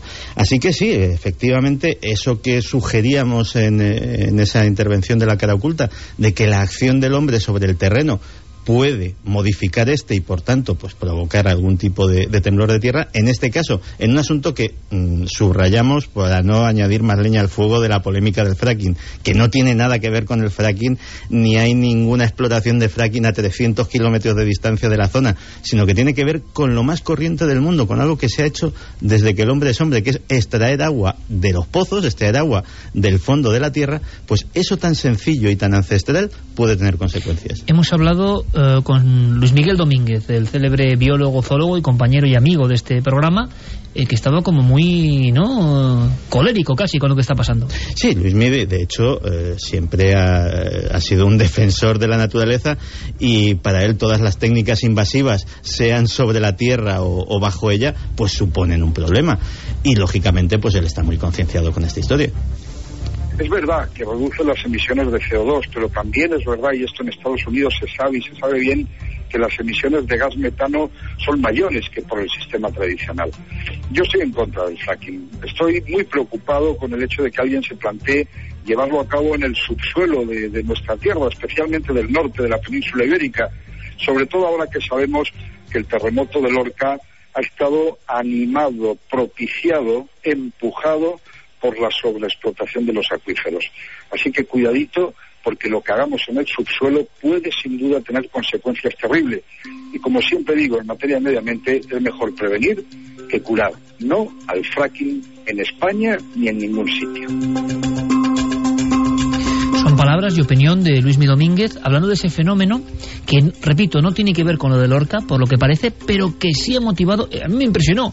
Hombre, eh, en una casa en una calle, en un esquinazo donde yo he pasado casi parte de mi infancia, en Vitoria, y veo un montón de gente, porque Santi lo trae a la televisión, ese documento, con pancartas, fracking, ¿no? Y, ¿esto qué es, no? Y Santi nos lo explicaba. Esas manifestaciones están ocurriendo eh, por este sistema. Y la última nota es eso, que Cantabria prohíbe este tipo de explotaciones porque porque algo debe ocurrir, ¿no? Parece ser. Las voces en contra son muchas. También eh, en esta ocasión pues voy a ponerme del otro lado y también voy a explicar un poco las razones de las voces a favor, que bien está ser un poco ecuánime. Eh, básicamente estamos hablando de que la explotación por medio del fracking permite extraer gas de donde no lo hay o de donde sería imposible hacerlo de otra manera, que son las micro burbujas que en los materiales bituminosos, en la pizarra, etcétera, etcétera, se acumulan de ese gas. Eso permite que en una zona como es la que está ahora mismo en tela de juicio se pueda extraer una cantidad de gas suficiente para abastecer a todo el país durante seis años o para abastecer al País Vasco durante 60. Es decir, estamos hablando de una cantidad de dinero para las arcas públicas, que ese gas lo tenemos que importar de otros sitios, enorme. ¿Cuál es el coste? Pues claro, el coste... la balanza, ¿no? Mira, eh, el problema es que eh, no hay tecnologías seguras. Es decir, y posiblemente lo que ha pasado con las centrales nucleares, que es un, es un negocio en el que la seguridad es extrema, obsesiva. Es decir, no lo estoy diciendo con el más mínimo atisbo de ironía. Respeto muchísimo la seguridad de las centrales nucleares, pero también es evidente lo que ha pasado en más de una, en más de dos y en más de tres ocasiones. Mm, la extracción la extracción de petróleo en aguas profundas también se decía que era una técnica segura y la que se ha liado en el Golfo de México ha sido brutal es decir hay un riesgo, siempre hay un riesgo y eso lo tienen que admitir incluso los propios defensores. Y en Estados Unidos, donde se ha hecho casi uno de los pilares de la política energética de Obama, la extracción de gas natural a través del fracking, ha empezado a haber problemas serios en muchas zonas, problemas de contaminación de aguas superficiales, Sí, y la imagen esa de encendiendo el agua del grifo que caía y según por acercabas un mechero se inflamaba, ¿no? Es decir, es, es un, eh, hay que sopesar dos cosas, que una es la, la seguridad y los posibles riesgos y otra eh, los indudables beneficios económicos de la ciudad. Santi, déjame decir una cosa, eh, porque una de las últimas noticias, ya entramos en el ámbito de locura y creatividad, aparece mañana en El Mundo, Javier, me parece. No os olvidéis, continuamos con ese horario alrededor de las 12, en cuarto milenio mañana. ¿Por qué? Porque imagino que muchos estarán muy impactados con la película de lo imposible, que ha sido un tsunami de, de impacto emocional. Mm, han publicado también que ha habido desmayos y no sé qué historias con la película. Yo no lo sé, a, mí me ha gustado mucho. Eh, me parece que, que en su sentido profundo cuenta cosas muy interesantes, pero lo que vamos a hacer el domingo, y os invito a conocerlo y anunciando además este nuevo horario más pronto, hemos hecho un dossier que se llama Más allá de lo imposible. Vamos a contaros precisamente por qué, por ejemplo, los animales... Os dejo solo un dato. Tres olas de 24 metros. Solo os dejo este dato porque de ahí pasaremos a un montón de historias del misterio, lo que no se ha contado nunca. Y conectaremos con el lugar de los hechos, además, con periodistas que han se han fijado en este elemento. No solo las historias de fantasmas, de lugares que los tailandeses, por ejemplo, no quieren volver a ellas por mucho que se reformen, por la cantidad de cuerpos sin nombre enterrados allí, que eso es tabú absolutamente, pero hay cosas incluso, si cabe, más interesantes en relación a lo que estábamos contando de la ballena. Solo es el detalle. Una de las tres olas llega al Parque Natural de Yala, donde hay miles de especies salvajes. Además, en uno de los ecosistemas o biosistemas más atractivos, ¿no? como es el de esa zona del planeta. Pues bien, no aparece un solo cadáver de animal, no aparece un solo cadáver de elefante, no aparece un solo cadáver de búfalo del Índico, no aparece un solo leopardo o animal eh, que pueda existir, eh, tigre, perdón, o leopardo. ¿Qué, pasa? ¿Qué ocurre? Em, y los únicos animales, os dejo solo este detalle, un poco de detectives, que aparecen son los perros domesticados e incluso el ganado vacuno que ha tenido mucho contacto con el hombre. En el tsunami del 2004 de Indonesia, ningún animal salvaje, ningún animal de características selváticas, ningún animal libre murió todos se marcharon un poco antes. Lo hicieron también algunas tribus, más o menos rudimentarias. Solo los animales que se habían acomodado a nuestra forma de vivir fueron sorprendidos por el tsunami. Es impresionante. Y ocurrió. Y mañana en Cuarto Milenio lo contamos todo con imágenes. ¿Va a haber un viaje al centro de la Tierra? Bueno, la noticia podría ser un destello más en este prisma de informaciones que estamos manejando esta noche en Milenio 3. Eh, al hilo del fracking y de las perforaciones en la corteza terrestre. Eh, son perforaciones las del fracking de hasta 4.000 metros, es decir, que son de, un, de un, gran calado. Pues a, raíz de todo esto, ahora ha salido eh, una noticia que mañana va a publicar el diario El Mundo, Carlos Fresneda, que es el corresponsal de Londres del periódico, en donde se hace eco de la reactivación de un proyecto curiosísimo que ya en 1966 los Estados Unidos habían intentado poner en marcha y finalmente desestimaron. Es el proyecto Mohole y lo que pretende es seleccionar una zona en alguna de las tres grandes fosas eh, marinas del planeta, en Costa Rica, en la Baja California o en Hawái, donde colocar un buque eh, que eh, perfore el fondo de esas fosas marinas. el fondo del fondo. El fondo del fondo. coloque una especie de tubería de 30 centímetros de grosor que penetre en, en la corteza terrestre hasta 6 kilómetros, 6.000 metros, para llegar al manto que es eh, una zona absolutamente inédita para nosotros. No se ha llegado nunca, ¿no? se ha llegado jamás, no se sabe cómo es. Se sospecha, hipotéticamente... Ese dibujo que todos hemos hecho en la escuela, ¿verdad? Exactamente. Se sospecha que está formado por rocas viscosas, eh, en fin, quizá nos encontremos con otro estado de la materia precisamente por las grandes presiones eh, y desde luego el empeño científico de este proyecto Mohole, que va a ser un proyecto internacional y que pretende culminar con éxito en el 2020, es impresionante. Se pretende diseñar incluso un nuevo tipo de taladro eh, que sea capaz de hacer esa cata, esa, esa perforación, pero tiene que ser un, un taladro eh, de una tecnología que hoy no conocemos, que hoy no existe. que, soporte esas temperaturas. Que soporte esas temperaturas, esas presiones.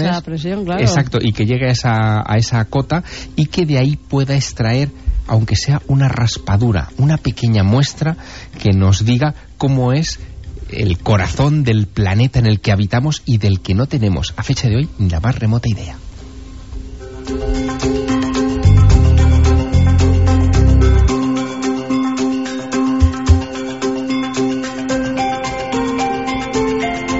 Acaba de ocurrir algo en esta hora tan especial. Daniel Fernández, nuestro compañero de Servicios Informativos, nos pide paso rápidamente. La información es lo primero. Ha ocurrido algo, compañero, de última hora. ¿Qué tal, Iker? Buenas noches. Hay una operación policial importante contra ETA en Francia. Ana Terradillos, buenas noches. Parece que tenemos problemas con esa conexión con Ana Terradillos. Bueno, pues en unos segundos adelantamos esta información. Por supuesto, una información de última hora, que es lo principal. Parece, parece Sí, que ya parece está que Ana sí. Vamos allá. Ana Terradillos, buenas noches.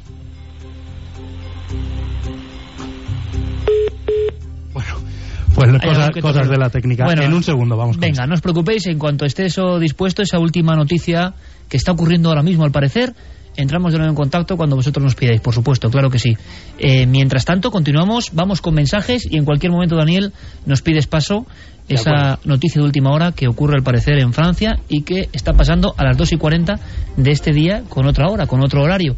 Eh, si hay que informar antes del boletín de las 3, lo haremos por supuesto porque esta es norma de esta casa. La información al minuto. Y nosotros, estaba pensando Javier, estamos haciendo un programa donde hemos hablado de arte prehistórico, luego de mm, perforaciones, de conspiración, De animales. animales. Al final, mm, en fin, Milenio 3 es que ve el misterio de las cosas que son que están en casi todo. Mensajes, rápido. Vamos con mensajes. Mira, Tochenesi nos dice, estoy en una zona en la que se van a hacer prospecciones para la extracción de combustibles mediante la técnica del fracking y tengo millones de dudas. Hablo del Bonillo en Albacete y mi casa está a escasos dos kilómetros de la zona donde se han autorizado los pozos.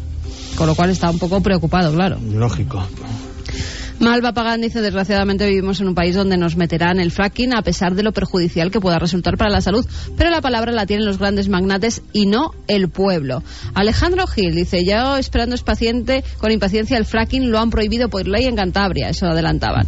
Creo que tenemos A ver, de nuevo creo a que nuestros por fin sí. compañeros. Sí, por fin tenemos ya a Ana Terradillos para adelantar esa importante operación policial contra ETA en Francia. Ana Terradillos, buenas noches. ¿Qué tal? Buenas noches. Es una operación, como dices, muy importante que hasta ahora les puede adelantar la cadena SER. Ha sido detenida en Francia Izaskun Lesaka. Es una de las tres responsables de ETA. Eh, se le encuadra desde hace años como jefa de la logística militar de ETA. E, insisto, ahora mismo es una de las tres que están dirigiendo a la banda armada. Ha sido detenida junto con otra persona, un hombre que ahora mismo todavía no ha sido identificado, pero se le encuadra también en la misma estructura logística militar. Los dos han sido detenidos cerca de Lyon, a 70 kilómetros, por la policía francesa con información de la Guardia Civil. Eh, Izaskun Lesaka llevaba al mando de esta estructura, como digo, desde hace ya casi tres años y encabezó en su día también el aparato militar de la banda armada. Los dos, según fuentes de la policía francesa, iban armados. Es una operación que está ahora mismo muy abierta. La policía judicial francesa está haciendo registros y es la noticia que podemos adelantar a esta hora. Detenida Izaskun Lesaka, una de las tres responsables del ETA. Pues esa es la última hora, Iker. Pues muchísimas gracias. Espero que la audiencia haya captado perfectamente la información. Eh, está pasando y la SER lo cuenta. Siempre, en tiempo real. Así debe ser. Y ahora, por supuesto, continúa Milenio 3. Seguramente dentro de 17 minutos nueva información sobre esta detención de última hora. Claro, están pasando cosas. La gente, mucha cree que en la alta madrugada no ocurren acontecimientos. Y por fortuna o por desgracia hemos vivido unos cuantos, ¿eh? Y esto es vivo. Esto está vivo. Tan vivo como vuestros mensajes. Francisco José nos decía, espero que el fracking no llegue nunca a España. Mm, y creo que ya ha llegado, ¿no? Sí. Y mucho menos sus consecuencias, terremotos, corrimientos de tierra y para mí lo peor esa imagen que vimos en cuarto milenio de ese agua y gas que se filtran y nos salen a nosotros por el grifo ardiendo al acercar una cerilla. Pero ¿a qué hemos llegado? Chari Aragón dice, creo que todavía no sabemos lo que tenemos encima de la tierra. ¿Qué sabremos lo que hay debajo? Todo es un ciclo y si encima lo explotamos, ¿qué nos esperamos? Pues desastres. Mario Leonardo, la madre naturaleza se revela contra nosotros y cada vez está más a la vista. Vivimos en alquiler en este mundo y encima nos lo estamos cargando sin piedad. Vivimos en alquiler, pero desde luego nos creemos dueños absolutos y quizás sea un error, no lo sé. Yo no lo sé, sinceramente. Lo que sé es que muchos han unido dos conceptos. Creatividad, han unido capacidad artística con elementos de la locura. ¿Será verdad? ¿Será la locura una parte de la genialidad o no? Eh, hay muchos estudios y siempre son franjas un poco nebulosas. Em, vamos a hablar un poco de eso. Tenemos mm, testimonio, opinión viva del doctor Cabrera y de José Miguel Gaona, dos psiquiatras, ante ese estudio reciente que nos va a contar Carmen ahora y a ver si nos sorprendemos o no, compañeros. No sé en qué cuadrante estaremos nosotros, pero lo sospecho como gran parte de la audiencia.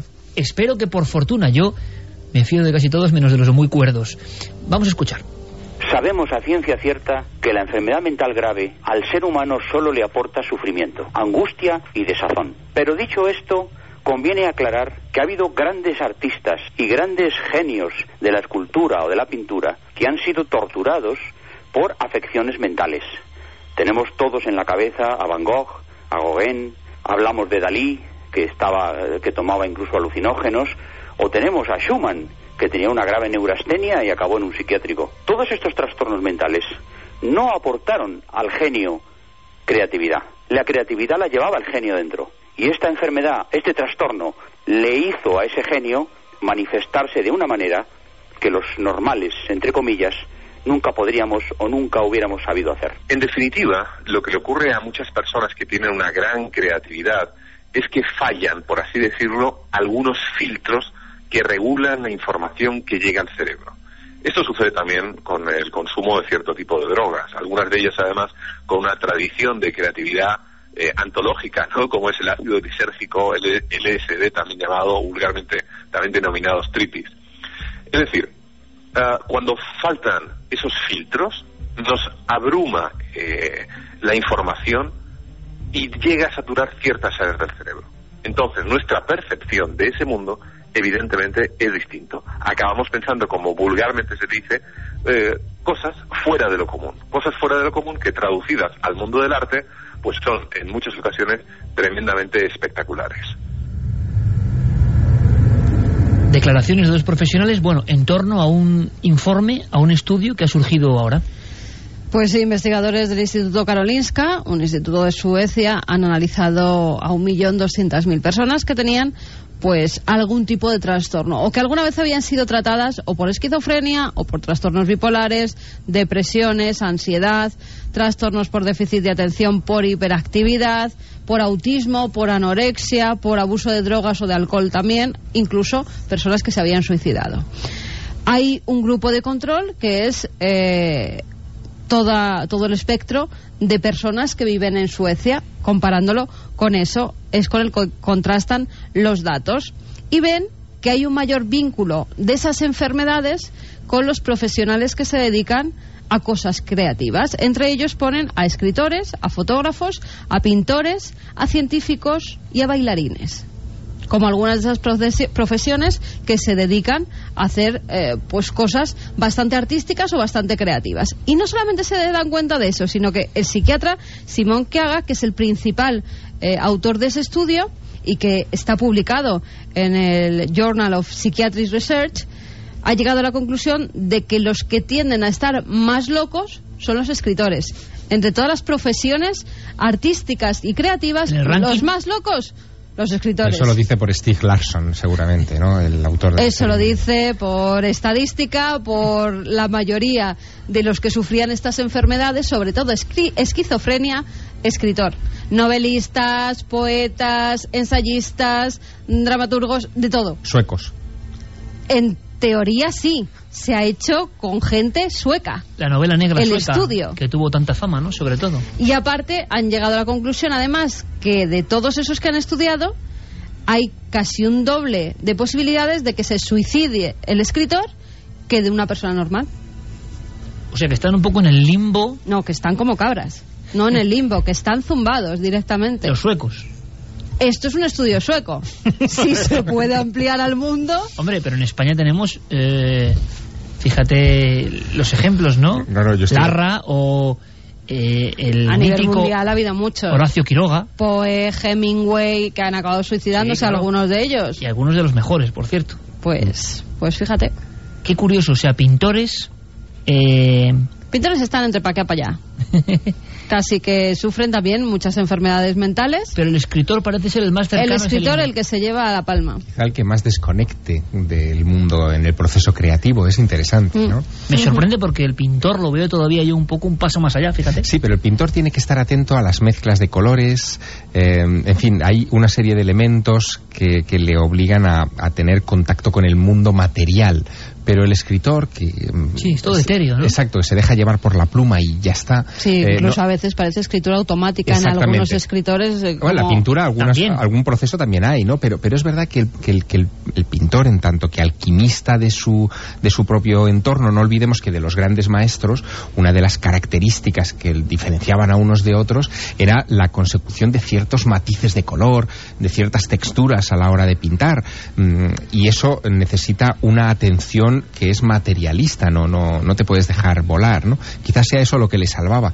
Eh, en fin, es preocupante lo de, lo de los escritores. También es preocupante lo de los bailarines que has mencionado, sobre todo por lo que tenemos en casa, o sea, lo que yo tengo en casa. Tú, eres escritor y estás casado con bailarina. Sí, bueno, nosotros dos escritores. o- Sí, pero la conjunción. Ahí está, ahí está lo que genera Pero yo, chispas. yo desde que hice terapia he mejorado mucho, las cosas como son.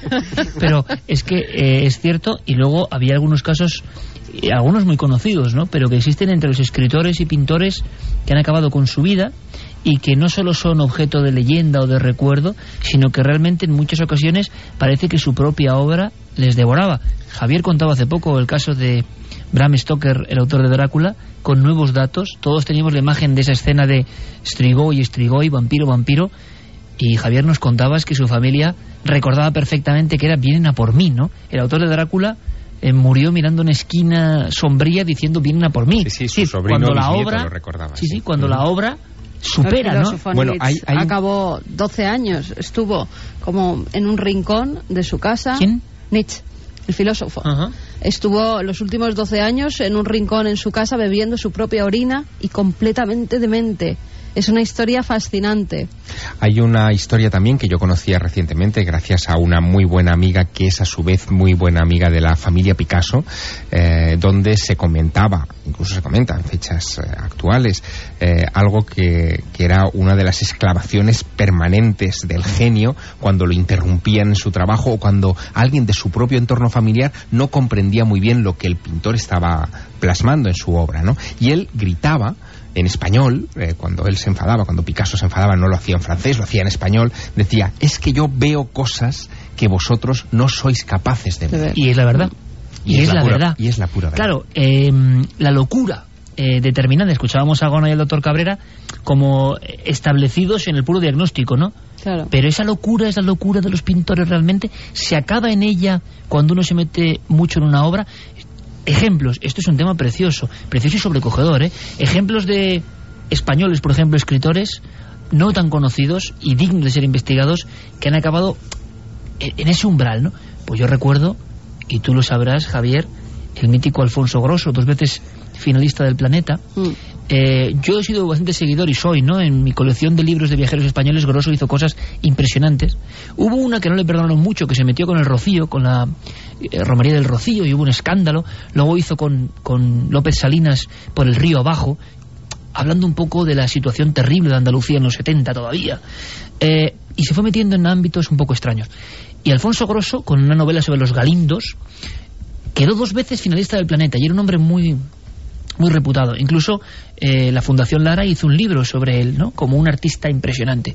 Bueno, yo recibo una, también digno de novela, ¿no? Un teletipo, época de teletipos todavía en el 95, recuerdo, que me, no sé, me congeló el alma, ¿no?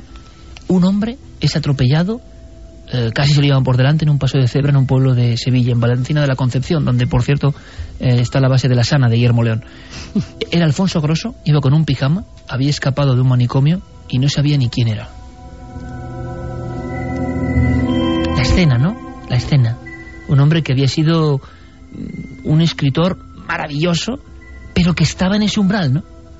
Lo de Nietzsche no sabía exactamente, pero me parece impresionante también. No volví ese detalle, pero me parece impresionante. ¿Hay más casos? ¿Hay más Sí, el autor de cuentos de terror, Guy de Maupassant, Sí, claro, Guillermo Maupassant, madre Pues- mía, que hizo el Orla, el famoso Orla. pues también se volvió loco, se volvió demente, tenía graves problemas, eh, nerviosos, e intentó suicidarse en cuatro ocasiones con una cuchilla intentando degollarse. Hombre, Él mismo. Es que eso da para un programa. Que Sí. Guy de Maupassant hizo... Hay, hay algunas recopilaciones de Valdemar.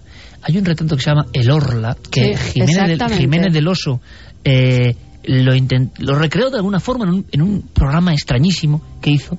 Y era un tipo que está en una casa, es todo primera persona, y ve pasar un barco. y saluda al barco. Es su perdición, porque a partir de ese instante algo que llaman el orla se ha, se ha metido dentro de él y le va demacrando y no sabe el lector si es la locura de ese simple escritor que está descansando o es que realmente es un espectro. Es tan Pues era angustioso su locura. Era su principal locura. el orla. Curiosamente, los autores que más se han metido en el tema del misterio. Hemingway, que también hablaba mucho de la muerte, acabó desterrajándose un tiro en la cabeza. Que Philip- aseguraban que podía ser hereditario porque ya su padre lo había hecho antes. Bueno, hubo mucha polémica también. Philip K. El autor más llevado al cine del siglo XX, eh, estaba muy mal eh, y tuvo, estuvo en tratamiento psiquiátrico durante toda la última parte de su vida. Eh, estamos hablando del autor de Blade Runner, eh, de, la- de Desafío Total, de Paycheck, de un montón de películas que han sido de éxito, que casi todas tienen que ver con una cosa muy curiosa, que es la naturaleza no absoluta ni del tiempo ni de la realidad. Y eh, esa, él, fíjate, decía que él no escribía sus novelas, que se le sentaba un ángel en el hombro y se las escribía por él. Y no lo decía como una figura poética, él le había dado nombre y hablaba con ese ángel que le dictaba por las noches sus escritos. ¿Cuántos escritores, Javier, habéis sentido eh, en cierto proceso creativo que salen cosas que luego uno sabe lo que ha escrito? Es políticamente incorrecto hablar de eso, eh, sobre todo en el, en el mundo de las letras de los escritores vivos, eh, pero es cierto que cuando tienes ocasión, yo la he tenido, eh, de, de intercambiar impresiones íntimas con algunos de los grandes de las letras, no, no, evidentemente no puedo, no puedo dar nombres en estas circunstancias, pero sí te cuentan que efectivamente hay momentos en los que se sienten guiados, eh, que ellos pierden el control de la obra y que eh, alguien las escribe por ellos. Es más que una metáfora mm, y en muchos casos tiene que ver no solo con el proceso material de escribir, de poner por escrito las ideas que, le fluyen. Eh, esa guía, esa tutela se da sobre todo también en el proceso de la documentación. El hecho de que de repente estén tocando un tema difícil y encuentren el libro adecuado, eh, la persona adecuada que les orienta hacia el dato preciso que en ese momento encaja para cerrar perfectamente una estructura narrativa que de otro modo hubiera quedado inconclusa o deficiente. Las extrañas casualidades que se encadenan y que obsesionan todavía más al escritor que se ve metido en una burbuja aparte. Pues yo te diría, fíjate, que no eh, hay ni. Yo te diría que casi no hay un grande de las letras en este país vivo que no haya experimentado en alguna ocasión eh, ese guiño, ese, ese toque extraño. esa especie de otro yo. Nos hemos quedado casi sin tiempo, parece mentira en esta eh, en este dossier especial. Santi, aunque sean titulares, comentamos algo de Kennedy mm, casi... O, o es imposible, es inconcebible y nos quedamos diez minutos después. No, yo creo que nos quedamos 10 minutitos y lo... Perfecto. por- porque es mínimo, mínimo, mínimo me voy a llevar esos 10 minutos. Perfecto, eh, para contarnos qué pasa y además tenemos testimonio, además tenemos sección de Diego Marañón, hay un sinfín de cosas por contar todavía, pero se nos había quedado ese espacio para la última investigación, otro mito recurrente de Kennedy. ¿Habrá algo nuevo que contar? Mm. Parece mentira. Acabamos con mensajes. Pues fíjate, Daniel García González nos decía hace un momento eh, que hablábamos sobre Lorca, que la noticia del terremoto de Lorca, que fue creado por el hombre, mejor dicho, hecho por los eh, regantes de Lorca por la explosión de la agricultura, y ahora mismo una cadena local de televisión de Lorca que acaba de dar la noticia de que ha habido un pequeño tornado. En En Lorca, Lorca, dice, ¿qué más nos puede pasar? Gracias por acordaros de la gente de Lorca. Madre mía, También... qué infortunio, ¿no? Con Lorca Sí. ahora mismo. En cuanto a los escritores, Tania López decía, si no lo habéis leído, os recomiendo el libro Las puertas de la percepción Claro. y El cielo e infierno de Gasley y habla sobre las drogas alucinógenas y muchos artistas que las tomaban y sus efectos. Sí, pero fíjate, yo pienso que eso es minimizar el verdadero misterio. O sea, poder decir, no, es que tomaba no sé qué, como Poe que tomaba 60. Es Sí, hay muchos drogadictos que se ponen a pintar y no pintan nada. Efectivamente, ni escriben nada. Hay algo más en el mito de la creatividad que, no, es que tomaba no sé qué. En el fondo eso es materializarlo, salirse de lo trascendente. Julio César Serrano dice tener más sensibilidad que los demás hace que todo te afecte más a todos los niveles. Si además tomas bebidas como la absenta, pues para qué decir más, esto no es un gran misterio. Fran Ojeda, ¿Ves? Al revés de ese mensaje estoy yo. los artistas Es, son los que es muy suelen... misterioso y no tiene nada que ver con lo, con lo ajeno. Los artistas son los que suelen ver más allá, se alejan de lo material y eso causa la locura o la no tan locura. Quizás los locos no estén tan locos y los cuerdos no estén tan Mira, y cuerdos. con este mensaje, aunque queda muy mal que yo lo diga, sí que estoy muy de acuerdo. Creo que los artistas están en la puerta, ¿no? De ese otro lado que debe existir y que nos dice muchas cosas, como nos lo dice la mítica ballena con la que hemos empezado esta hora. Continúa Milenio 3, os pido por favor ya un sobreesfuerzo un poquito para saber qué ha pasado con Kennedy y ahora toda la información que como vemos late con un montón de cosas importantísimas a nivel político, a nivel nacional, esta madrugada.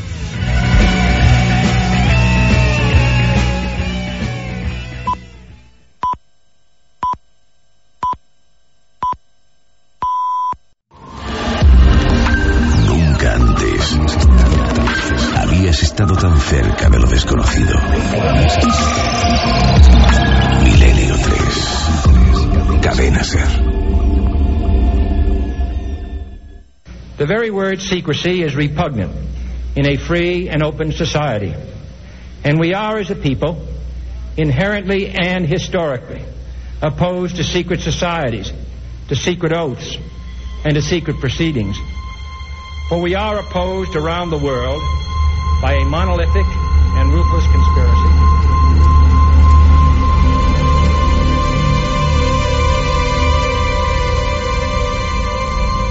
Es la voz de JFK. Pensábamos a las 3 y 6 de este día de octubre del 2012 que ya estaba todo contado, recontado, reanalizado. Y sin embargo, ha surgido una novedad sorprendente. JFK y hacemos un link mental con KGB. Toda la información resumida, Santiago Camacho.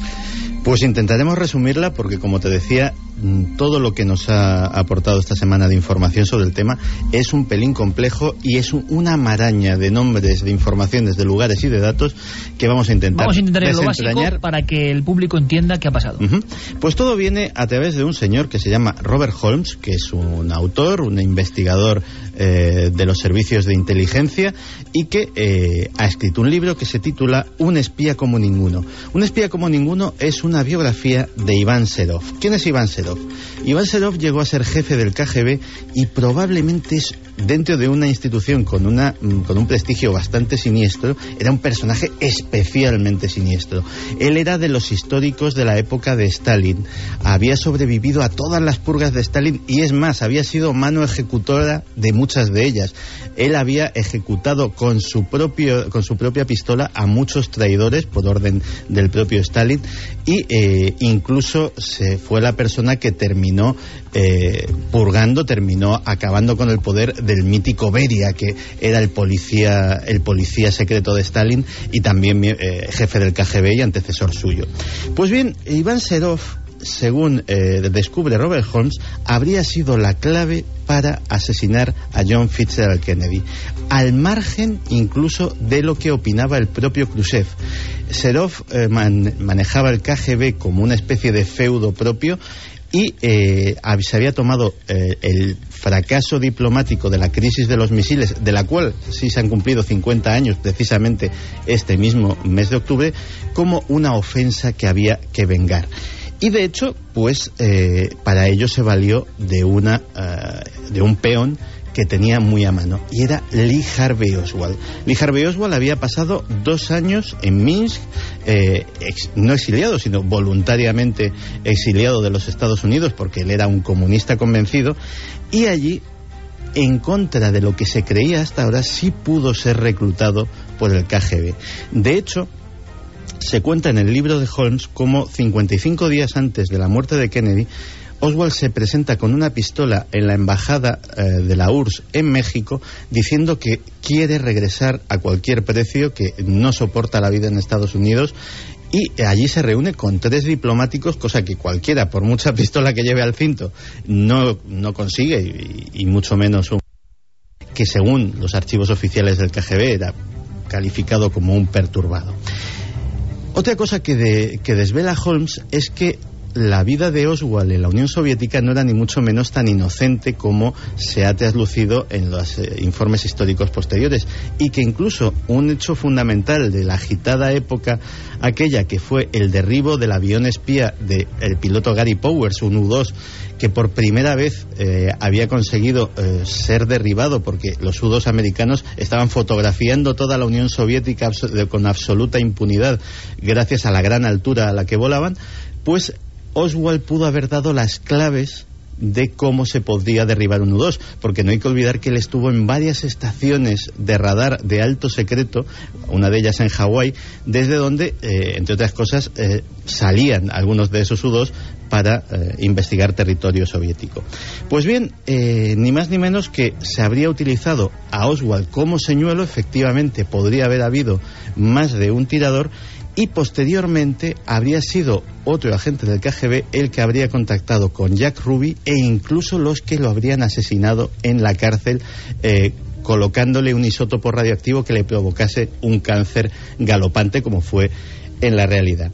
Lo curioso es que ya había ciertas, eh, ciertos indicios de esto, aunque muy tenues había mucho interés por parte del gobierno estadounidense y de la propia CIA, hubo varios comités de investigación, en alejar al KGB cualquier insinuación de que el KGB podía haber tenido algo que ver, había habido mucha insistencia.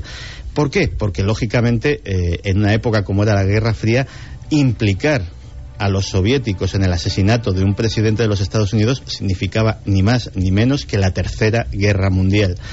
Por eso se ocultó que eh, el coronel Yuri Nosenko, que fue uno de los más célebres desertores eh, que tuvo, que con los que contaron los norteamericanos, desertó a Occidente y como todos los desertores fue sometido a un interrogatorio exhaustivo que duró años.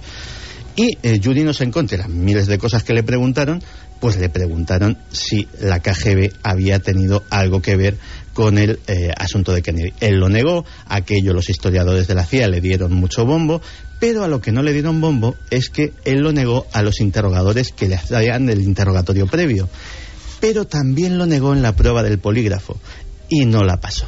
Es decir, cuando dijo que el KGB no tenía nada que ver con el asesinato de John Fitzgerald Kennedy, el polígrafo dijo que estaba mintiendo. Eso tampoco se había sabido hasta ahora. Que es curioso que no se sepa todo esto hasta ahora. Pero hay más, hay un tercer asesinato, no solamente Oswald y eh, Oswald y el propio Kennedy, sino que un año después el KGB asesina a Mary Pinchot. Mary Pinchot había sido una de las amantes de John Fitzgerald Kennedy y probablemente una agente doble que trabajaba a la vez para la CIA y para el KGB. Cuando el KGB se entera de que, eh, la que ella lo que ellos creían que era una agente fiel, una agente leal, que encima estaba metida en la cama del presidente de los Estados Unidos, en realidad les estaba dando la información que le convenía a la CIA que recibieran los soviéticos, acabaron también con su vida. Pero, si queremos liar aún más la madeja, resulta que eh, Marie Pinchot había sido esposa de Kurt Meyer. Y diríamos, ¿quién es Kurt Meyer? Pues hace, eh, hace unos años murió Howard Hunt, que era eh, uno de los implicados en el escándalo Watergate, posiblemente el espía más famoso de los Estados Unidos y alguien al que siempre se implicó en el asesinato de Kennedy. Y Howard Hunt dejó un polémico, que lo pusimos en su día en cuarto milenio, un polémico testamento grabado en una cinta magnetofónica en la cual reconocía que él había tenido algo que ver con el asesinato de Kennedy y que uno de los tiradores había sido ni más ni menos que Korn Meyer, al que se había reclutado porque Kennedy se estaba beneficiando, dicho mal y pronto, a su mujer y tenía un asunto pendiente. Y todo esto es el monumental lío no, que ha montado. No hagas más madeja, no hagas más madeja porque entonces ya el, lío puede ser... lo increíble para resumir es que sepamos ahora todo esto y que de alguna forma uno de los asesinos más famosos de todos los tiempos del siglo XX, Lee Harvey Oswald, sepamos ahora que la KGB tenía mucho que ver con su instrucción, ¿no? Y que se evitó todo esto por una tercera guerra mundial la sensación de que nos enteramos de todo 50 años después, ¿no? De todo lo importante. Con suerte. exacto, con suerte. Pero además, mm, fíjate que todavía no se ha dicho la última palabra de esto, porque aquí hay una historia muy clara y es la pieza clave es Lee Harvey Oswald. Lee Harvey Oswald se va a la Unión Soviética, los americanos le permiten vivir dos años en la Unión Soviética y le permiten regresar. Es decir, puede que el KGB lo captase, pero también había algo raro con Oswald del lado americano. La conspiración sobre conspiración. La sensación, Javier, de que los escritores lo sabéis muy bien, la realidad supera cualquier ficción imaginable. en los grandes casos de la historia. En fin, Santi, gracias por el resumen. ¿eh? Exactamente Es complicado 10 minutos. de resumir. La madeja santiaguesa ahí puesta. 10 minutos para que sepamos todo lo que ha pasado. Como siempre, que es un placer, que mañana nos vemos en la tele. Compañeros haciendo muchas más cosas. Santiago Javier, gracias por acompañarnos contando tantas historias maravillosas cada semana, pero especialmente hoy, que era un reto estar 60 minutos más sin cansar a nuestra querida audiencia, que ya puedo decir, estamos ya hartos de vosotros. Pues no, quedan muchas cosas. Y ahora vamos a cambiar el tercio a nivel musical incluso, porque vamos a ir con el testimonio, un testimonio, la semana pasada no tuvimos, que es sorprendente. Javier, Santiago, compañeros, como siempre, un honor, gracias, y hasta mañana. Un abrazo grande. Y hasta dentro. Un buñuelo, que lo habéis ganado. Sí, que Carmen ha traído buñuelos, ha traído buñuelos maravillosos. Eh, Lo haremos. Gracias a los dos, de verdad, compañeros. Tres y cuarto exactamente. Y es momento de los testimonios. Eh, hacía tiempo que no llegaban testimonios en el sentido de radiarlos, porque hemos guardado algunos porque ya había casos muy fuertes. Este que viene a continuación nos lleva a zonas mágicas del norte español y además es muy gráfico, yo creo que muy sentido. Podéis opinar, podéis, por supuesto, lanzar vuestros mensajes a través de las vías de contacto, Carmen. En Facebook, en Twitter y en Google Plus, Nave del Misterio. Y luego nuestro mail, como siempre, milenio3 con número arroba cadenaser.com. Bueno, pues entre la locura y la cordura, entre la información y el misterio, entre lo que no se sabe y lo que se sabe, llegan nuestros testimonios. Javier, compañero, buenas noches de nuevo. Hola, buenas noches. Una persona que nos ha contado su historia. En el fondo esa es la raíz de esta sección. A viva voz. Y además para que cunda el ejemplo y muchas más amigas y amigos de Milenio 3 hagan lo propio y está ocurriendo. ¿Dónde nos vamos? ¿Cuál es el caso? Pues en este caso concreto, de, bueno, es una muestra de cómo los testimonios llegan en ocasiones de la forma menos esperada. Eh, estábamos acostumbrados a recibirlos al correo del programa, ¿no? Eh, también a los eh, buzones de Twitter, en vías redes sociales, gente que se pone en contacto con nosotros, pero este llegó en medio de una investigación, estábamos en un lugar de Álava y de repente una mujer que nos había reconocido del programa empieza a decirnos que bueno pues que en su casa habían vivido también todo tipo de fenómenos y pedía un poco de ayuda incluso casi bueno pues si podíamos hacer de altavoz eh, porque estaba bastante intrigada por lo que estaba ocurriendo dentro de su inmueble. Ella es María eh, vive en el Ciego en un pequeño pueblo de Álava y nos contaba una historia que si quieres eh, empezamos escuchándola Eh, Vamos a escucharlo ahora, Javi, porque esta noche es de emociones y de noticias y están ocurriendo muchas cosas ahora mismo. Así que, compañero, de nuevo, información. Sí, tenemos más datos, Iker, de la operación policial contra ETA, importantísima operación policial contra ETA, que a esta hora permanece abierta en Francia. Ana Terradillo, sola de nuevo. ¿Qué tal? Buenas noches. Sí, hasta ahora también les podemos adelantar el nombre del otro detenido es Joseba Iturbe Ochoteco. Falta la confirmación de la policía científica, pero fuentes de la lucha antiterrorista confirman a la SER que el otro detenido es ese, Joseba Iturbe Ochoteco. Ya comentábamos previamente que pertenece también a la logística militar de ETA y ahí es donde se le sigue encuadrando. Además hay más novedades acerca de esta operación que está ahora mismo completamente abierta. Sabemos que han sido detenidos los dos en un hotel, un hotel Maldo, que está a 70 kilómetros de Lyon. Es una operación, como digo, que sigue muy abierta. Se están haciendo registros en las habitaciones de los hoteles y ahora mismo la policía francesa, la policía de élite, continúa registrando ese hotel. Pues esa Iker es la última hora, ha sido detenido junto a Izaskun Lesaca, presunta dirigente de ETA, el otro supuesto etarra, Joseba Iturbe. Gracias, compañeros. Está ocurriendo ahora mismo. Repetimos, minuto a minuto prácticamente de la información. Está pasando y los compañeros de los servicios informativos de la SER contando todo mm, pues tal y como está ocurriendo. Así que nosotros, por supuesto, estaremos muy abiertos a cualquier conexión. Esto eh, hace eh, especial eh, la escucha de, de Milenio esta noche, pero es que está ocurriendo ahora mismo y está pasando. Bien, teníamos una persona en el ciego. Teníamos una persona en un pueblo de la zona de Río Jalavesa. Sí, esta mujer, eh, María, eh, cuando llega a este pueblo, al ciego, se encapricha, digamos, de una casa muy concreta del centro de la localidad. es un palacete del siglo XVII que a ella desde el primer momento en que lo ve, bueno, pues le llama la atención y decide que quiere comprar ese lugar y que quiere vivir allí. No sabía, desde luego, lo que iba a ocurrirle porque eh, a partir de ese momento empieza a vivir todo tipo de fenómenos, tanto ella como su familia. Si quieres, vamos a escucharla y vamos contando su historia. Estaba un día comiendo sola y sí que noté, pues eso, una presencia que pasaba, por, bueno, algo que pasaba, pensaba que había alguien en casa, notas que pasa alguien detrás tuyo y, miras y dices, que estoy sola. Y habían colgado los niños unas, eh, unos muñequitos con una cuerdita que venían en las patatas fritas y las habían colgado en la cocina en, los tiradores de los cajones. Y, entonces, bueno, pues acto, acto seguido, esto que notas que pasa algo detrás tuyo y miras hacia los cajones y todos los muñequitos moviéndose. Todo empieza, eh, bueno, pues con estas sensaciones de que hay alguien más en casa, eso que hablábamos hace unas semanas, ¿no? Del habitante incierto, llevado pues a estos extremos, a estos límites de llegar a pensar que hay alguien incluso detrás de ti. Ellos llegaban a ver, eh, bueno, a escuchar sonidos como si hubiera alguien en casa cuando no había absolutamente nadie. Esto ocurre prácticamente, además, al poco de mudarse a esta casa en concreto y además esa sensación de no estar solo, de no estar completamente solo, se va incrementando conforme van pasando los días. Esto fue hace, nada, hace ni un mes. Estaba sola y de esto que no, no, tenía la tele puesta ni nada, estaba todo en silencio. Y yo tengo, tengo arriba un sofá eh, que, que es, de, el típico sofá de láminas, que, luego hace de cama y, cuando te sientas ya las láminas pues escurgen un poco, ¿no? Y cuando alguien está sentado arriba lo oyes y, y, oía y digo, a ver, si no hay nadie. Y subí, no había nadie, claro, evidentemente. Volví a bajar y otra vez el sofá, crash, crash, las láminas, vamos, el, el ruido de mi sofá cuando se sienta alguien.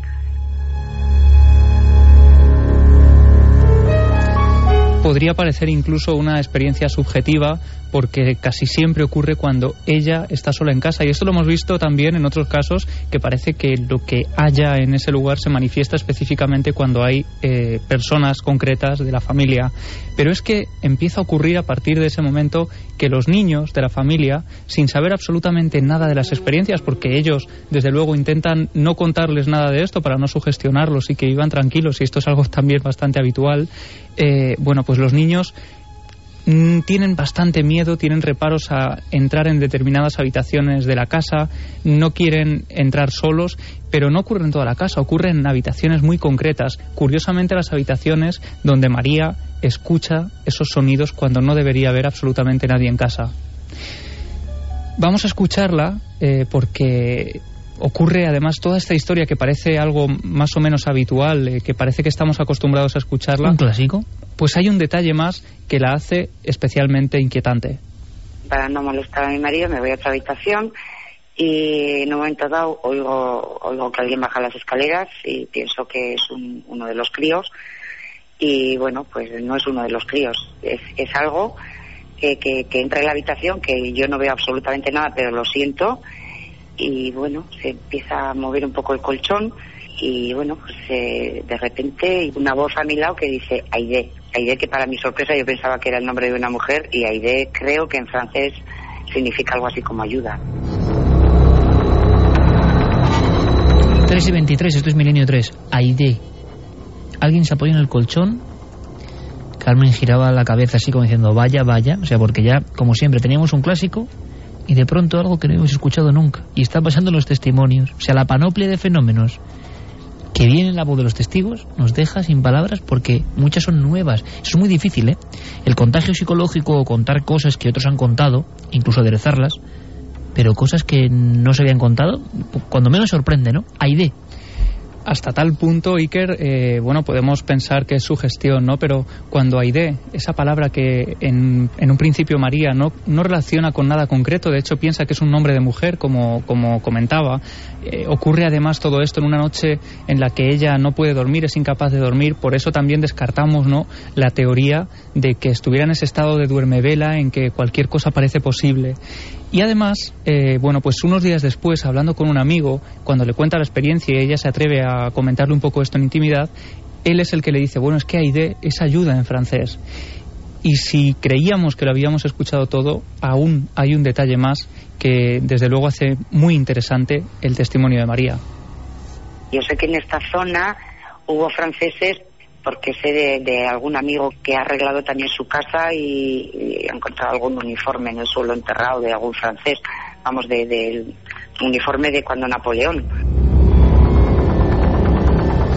Y no solo uniformes, ella nos contaba que en una escalera que se había eh, abierto en una casa vecina, casi pared con pared a la suya, habían encontrado esos cuerpos con uniformes franceses eh, encima. Y como ha pasado otras veces, y esto nos puede parecer eh, asombroso, pero es que ocurre, porque hay casos, y si quieres ahora los recordaremos, aquello se tapó. ¿Por qué? Por el miedo a que lleguen, eh, bueno, pues eh, todo tipo de instituciones, te pongan la, casa patas arriba, te quieran hacer una inspección y desde luego, pues todo aquello se convierta casi en un museo durante años. ¿Cuántos cadáveres tapados hay en lugares de misterio y en casas españolas, eh? Claro, y como tantas otras veces, se tapa, esa obra se termina deprisa y corriendo y no se alude más a, a este tema. Pero es que hasta tal punto se tapó que sus propios vecinos no sabían todo esto hasta que empiezan a hablar y a contar toda esta historia y entonces empiezan a confesar que algunos han encontrado todo esto en sus, en sus domicilios. Y un detalle más que ella nos contaba es que en esa zona en concreto hay una expresión que es bastante típica en los vinos. Cuando un vino está especialmente bueno se dice que este vino tiene francés. Y parece ser que tiene que ver con, eh, bueno, pues que en esa época de la guerra de los eh, franceses, para hacer desaparecer los cuerpos de algunos soldados franceses, eh, los echaban al vino cuando estaba fermentando, a esos lagos de vino, para hacerlos desaparecer por completo. Posteriormente, no sabemos eh, si esto es eh, realidad o una de esas leyendas que se van contando, pero se comenta que algunos vecinos incluso posteriormente pues echaban la pierna de cordero para darle sabor al vino. Toda una serie, podríamos hablar un día de leyendas de las barricas de fermentación españolas. ¿eh? ¿Hasta qué punto leyendas? se han contado barbaridades, o sea, todo lo que podéis imaginar de barbaridad en esas barricas donde, claro, eran pozos sin fondo, todo desaparecía, todo se disolvía. Pues parece ser que el origen de esa expresión eh, pues tiene su base posiblemente real, desde luego estremecedora, y hasta aquí eh, pues esa experiencia ella nos la confesaba, nos la contaba, porque quería saber si alguien podría dar algún dato más sobre esa casa que está enclavada en el centro del ciego. Maravilloso testimonio, porque a partir de una serie de fenómenos increchendo, aprendemos otras cosas de la historia, de la casi casi etnografía española o los modos, usos y costumbres. Fue una zona polémica, ¿no? Es un lugar maravilloso, por cierto, el ciego, muy próspero, porque el negocio de las bodegas de Río Jalavesa le ha dado una prosperidad extraordinaria, pero con mucha historia de fondo. Yo estaba recordando, Carmen, la historia de Jung viendo ese ese mm, soldado. soldado o más bien uniforme con huesos casi, que Jung como empieza a ver en su casa que pasan cosas y encuentra esa especie de, medio calavera, medio embozada y entre un barrizal de algún tipo de guerra antigua y él le hace una ceremonia fúnebre porque cree que así ya se cumple el ciclo. Que el alma descansaría en paz. Efectivamente, y ya todo cesa como ocurrió. Vamos a hacer una cosa que además viene al pelo, nunca mejor dicho. Habéis comprobado que mm, están pasando muchas cosas esta noche. Esta operación de ETA, por ejemplo. Tenemos una dramatización, antes de que entre Diego Marañón. Tenemos una dramatización, y no voy a desvelar mucho. La ha escrito Diego, yo creo que está muy bien, y es un caso mítico. El protagonista de esta historia que ocurrió así, como vais a oír, y es increíble, eh, es un periodista de la Gaceta del Norte de Bilbao que persigue los ovnis en el año 81. Y a él le pasó en un viaje. Pero es que la historia tiene que ver con la ETA. La historia de fondo tiene que ver con la ETA. Es un caminante. Y luego, si queréis, os cuento el final. Pero qué curioso. Eh, Diego ha hecho esta dramatización, lo hablábamos, es un caso poco conocido que aparece en la quinta columna, uno de los grandes libros de JJ Benítez, año 81, y lo ha contado Javier Pérez Campos. A veces en la investigación surgen cosas, en este caso el protagonista principal de la dramatización es este periodista tantas veces referido aquí, que se encuentra alguien por la carretera y le cuenta algo. ¿Y qué tendrá que ver la ETA en todo esto? Bueno, pues luego lo desciframos. Ahí va la dramatización, que vuelven, como no, a nuestro programa en una noche tan especial con una hora más.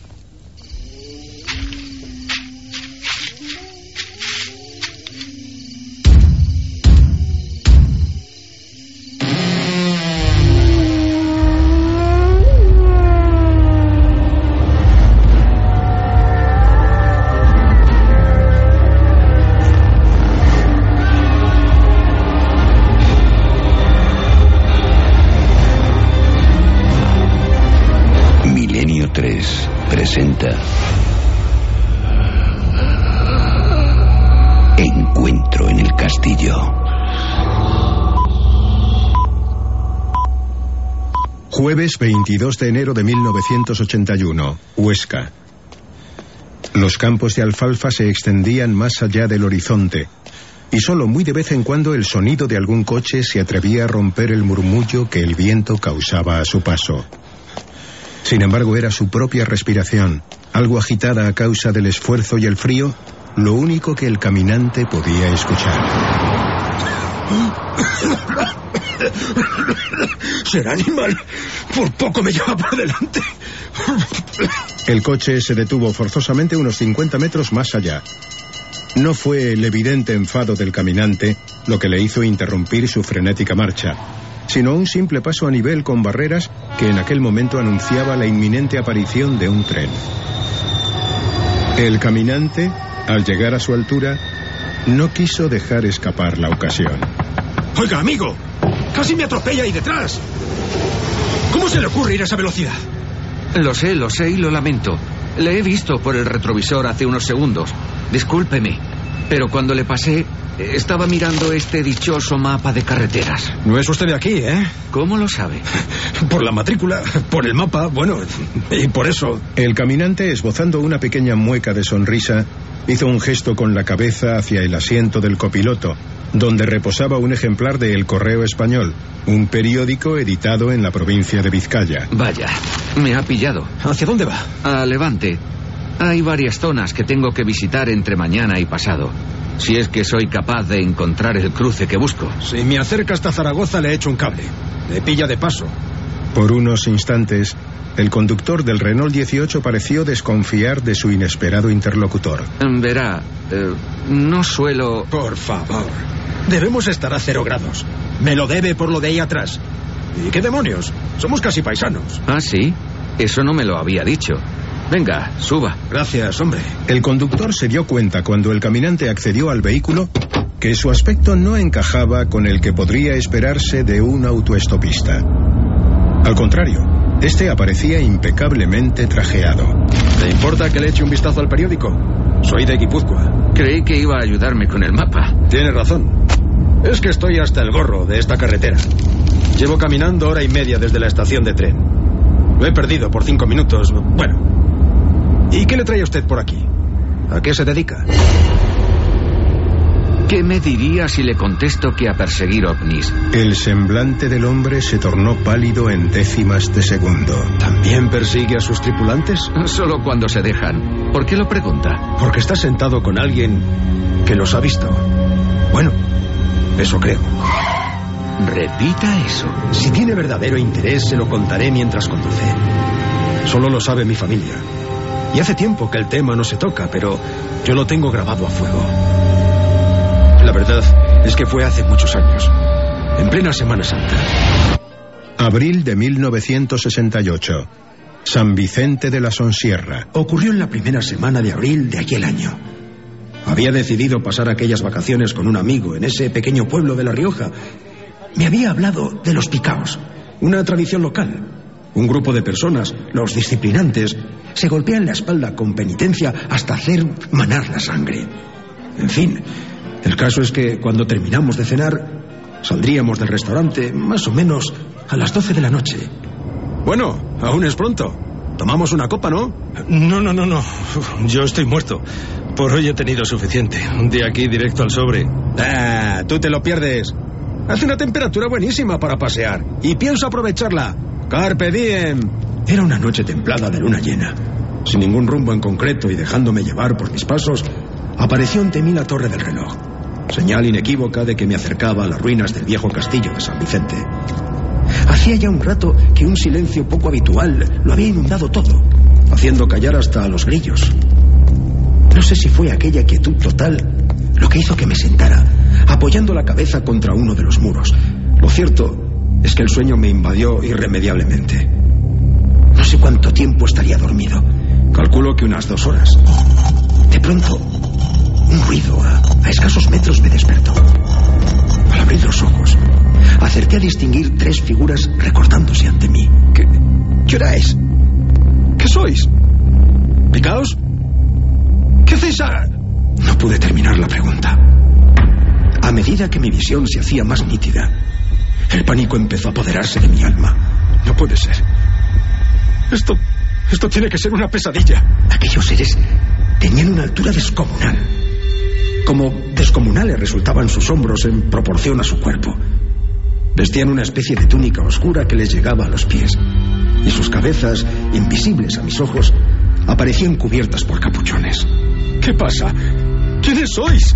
Al mirarlos detenidamente, pude ver cómo aquellos embozados sostenían en sus manos derechas tres instrumentos con forma de guadaña, como si fuesen tres muertes silenciosas, a cual más siniestra. ¿Por qué no habláis? ¡Contestad! Pero. Pero había algo más. Algo que me paralizó de puro terror. Sus ojos. Lo único que parecía vivo en ellos, sí. Aquellos terribles ojos, grandes y encarnados, se apagaban y encendían a la vez, como, como si siguiesen un macabro patrón. ¡Muertos! ¡Estáis muertos! ¡Dejadme! ¡Por Dios, dejadme! El pavor se apoderó de todo mi ser. Y en plena noche, con la sola luz de la luna llena, eché a correr sin mirar atrás. Había avanzado ya unos cuantos metros cuando me di cuenta que el pánico me había hecho tomar el camino equivocado. ¡Maldita sea! Sin embargo, decidí que prefería perderme en mitad de la nada antes que volver a pasar de nuevo por aquel lugar. Corrí en dirección a Briones y cuando las fuerzas comenzaron a flaquear, me refugié ocultándome en una de las viñas que había junto a la carretera. Fueron las horas más angustiosas de mi vida. Nunca olvidaré cómo mi cuerpo entero temblaba de miedo, recordando aquellos tres pares de ojos que parecían encenderse y apagarse al unísono, como faros que señalasen la entrada al mismísimo infierno. Permanecí allí, acurrucado, hasta que al amanecer una furgoneta de reparto tuvo a bien recogerme.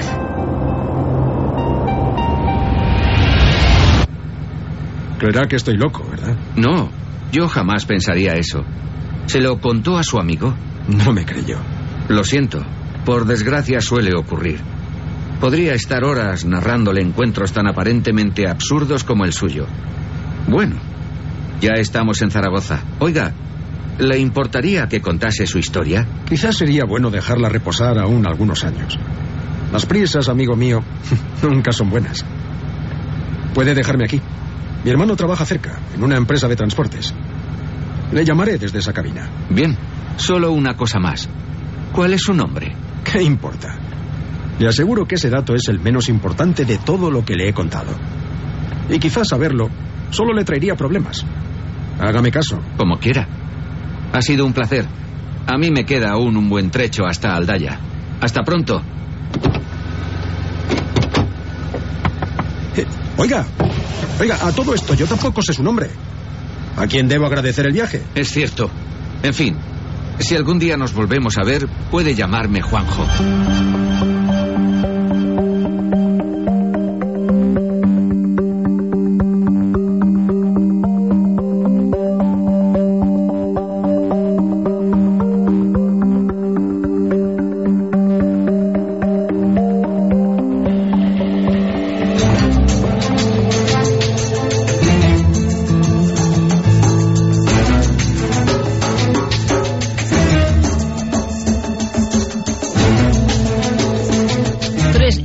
Y 38. Más cosas no se pueden contar. Más historias, tres horas y media de programa y espero mm, me lo podéis hacer saber, ¿eh? si lo estáis pasando bien, si estáis con nosotros, si estáis aprendiendo cosas. Esto es como para el créalo o no. La sintonía suena. Esta historia, ¿verdad? La historia de Mr. Huesca. Y, por favor, simplemente llámeme Juanjo. Juanjo Benítez en su Renault 18 verde metalizado, carreteras de España por la noche, y este extraño testigo con un pasado que le contaba un encuentro absolutamente absurdo. Créalo o no. Diego Marañón, compañero, buenas noches de nuevo. Aquí seguimos, Iker. Eh, me ha puesto los pelos de punta ese final, te lo tengo que decir, pero hay una historia que además es increíble, tiene que ver un poco con lo que estamos hablando o lo que está saliendo esta noche a flote con esa información que estamos compaginando de la mejor forma posible, última hora, la cadena SER, con esas detenciones de miembros de ETA. Algo mm, de, de la ETA bien esta historia de ufología increíble, ¿no? Sí, porque el testigo principal era precisamente un miembro de la banda terrorista ETA.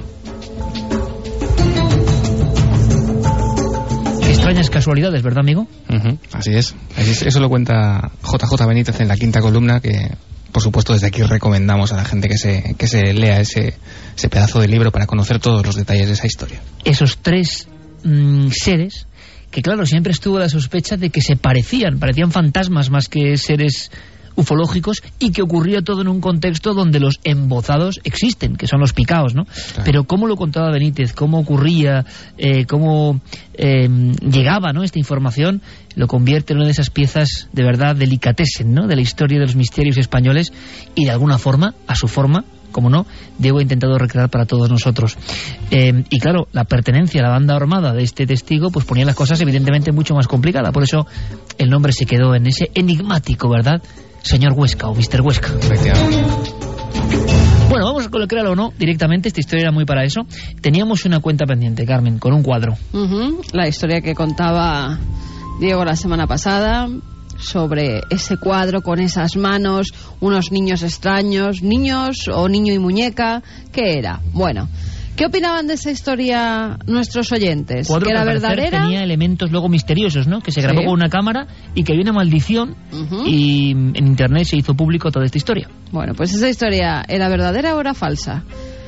Verdadera opina un 44,5% y falsa un 55,5%. Aquí ha estado la cosa muy así. Reñida, ¿eh? También. Reñida, 10 pero- puntos a favor del falso. Exactamente, falso. 10 puntos a favor de que no se lo creen. Eh, no la existencia del cuadro, que era del año 72, si no me equivoco, y es innegable, sino los fenómenos, por ejemplo, esa cámara que la estamos casi viendo, grabando esa pintura del niño y la niña como muy onírica, la niña como con una cara de máscara y ojos huecos, y que pasaban cosas y los dueños de ese cuadro querían des- deshacerse de él como si uno se deshace de un objeto gafe.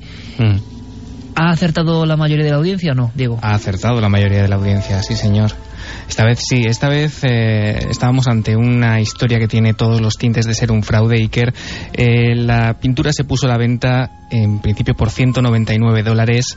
No pujó nadie. Se añadió esa descripción que leímos el otro día contando esa historia. No pujó nadie extraña. afectado por la leyenda, imagino. No, no, no, porque al principio no había ningún tipo de leyenda. Al principio se puso el cuadro tal cual, no tuvo ningún éxito. Se añadió la leyenda después al anuncio de eBay y el precio aumentó hasta los 1.025 dólares, que fue la recaudación final. O sea, el No plus nada- del misterio ahí, ¿no? Efectivamente, no hay nada como poner una, una historia como fondo para que, eh, para que el precio de estos artículos eh, se dispare. Por cierto que eBay eh, hace solamente unos meses prohibía, añadía una cláusula a sus, digamos, a sus eh, a sus leyes, digamos, de venta, prohibiendo la venta de todo objeto que eh, viniese acompañado de una especie de maldición o de embrujo, porque lógicamente es muy difícil de demostrar. bueno. Eh, sí, eh, además, ahora mismo, Iker, esta, esta pintura se venden reproducciones, que si quieres te la puedes llevar a casa para ponerla encima de la tele. Eh, Muy bonita, sí, para estarla viendo todo el día. Sí, es agradable. Una maravilla. Sí, se venden al precio de 450 dólares. Stoneham, eh, bueno, ha, visto cómo su carrera de repente alzaba otra vez el vuelo después de años de estar eh, absolutamente en el olvido. Las capturas de webcam de las que hablábamos el otro día, Iker, no son más que imágenes que han sido retocadas informáticamente y, bueno, al darle pues una especie de sombra o de relieve parece que pueden tener ese efecto que comentábamos, pero nada más lejos de la realidad. Incluso los vendedores, eh, algunos vendedores a los que se ha llegado a través de entrevistas comentan que no hay nada extraño en la pintura, que a ellos no les ha pasado nada. Eh, también el actor que murió, bueno, pues sí, un actor que compró el cuadro murió, pero claro, murió en una operación a los 77 años. Eh, en fin, tampoco es tan extraño, es como si nosotros compramos mañana una lechuga y nos atropella un camión. La lechuga no está maldita, lógicamente. Pero esto, la máxima eterna de si no es vero, es ben trovato, ¿no? O sea, está bien contado y entonces, claro, la historia se le añade al cuadro y de repente el cuadro y el autor real del cuadro, que ven cómo su eh, caché aumenta. Y le pilló por sorpresa, además, vamos, el hombre todavía, yo creo que no se lo cree hoy. Bueno, la historia de un cuadro que existe, cuyos fenómenos y maldición es un fraude. Acertó el 55% de los detectives que sé que siguen muy atentos esta sección novedosa, extraña, ¿eh? curiosa de Diego Marañón. Y traemos atención, ¿eh? se hablaba de una nueva escena del exorcista, por cierto, la semana Sí. pasada, ¿eh? de un fragmento nuevo, de una escena, si no me equivoco, Diego, en la cual Linda Blair, la niña poseída, estaba eh, Levitando. levitando, pero pasaban más cosas, ¿no? Evitando y giraba. Ah, giraba. ¿Y cómo Sí, sí. quitaron eso? Pues no lo sé, es una buena pregunta. La verdad es que no solamente es el fragmento que salió eh, a mediados de la semana pasada, que eran, pues eso, lo que comentaba Carmen, que era Linda Blair levitando, girando sobre sí misma y volviendo a caer, sin una pizca de ordenador, por cierto, y da un miedo que es alucinante. Da más miedo que con ordenador, claro. Sí, efectivamente. Sino que además en días posteriores apareció más metraje. En total han aparecido como unos cinco minutos y medio nuevos en los que además de esa escena que vemos eh, se nos muestra cómo el set de rodaje eh, a través de una especie de mecanismo hidráulico se mueve completamente y se nos muestra, bueno, pues aparte del equipo, eh, una especie de montaña rusa, eh, mientras Linda Blair pues se parte de risa, hay que decirlo.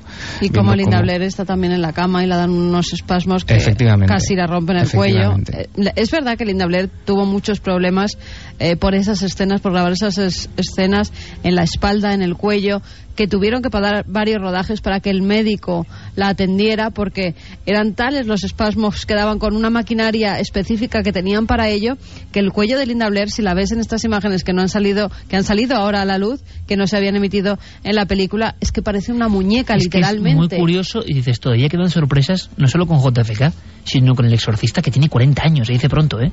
Tiene 40 años la película prácticamente y sigue generando, porque la escena de la araña de hace unos 10 años era espantosa en su, en su maldignidad y también se eliminó.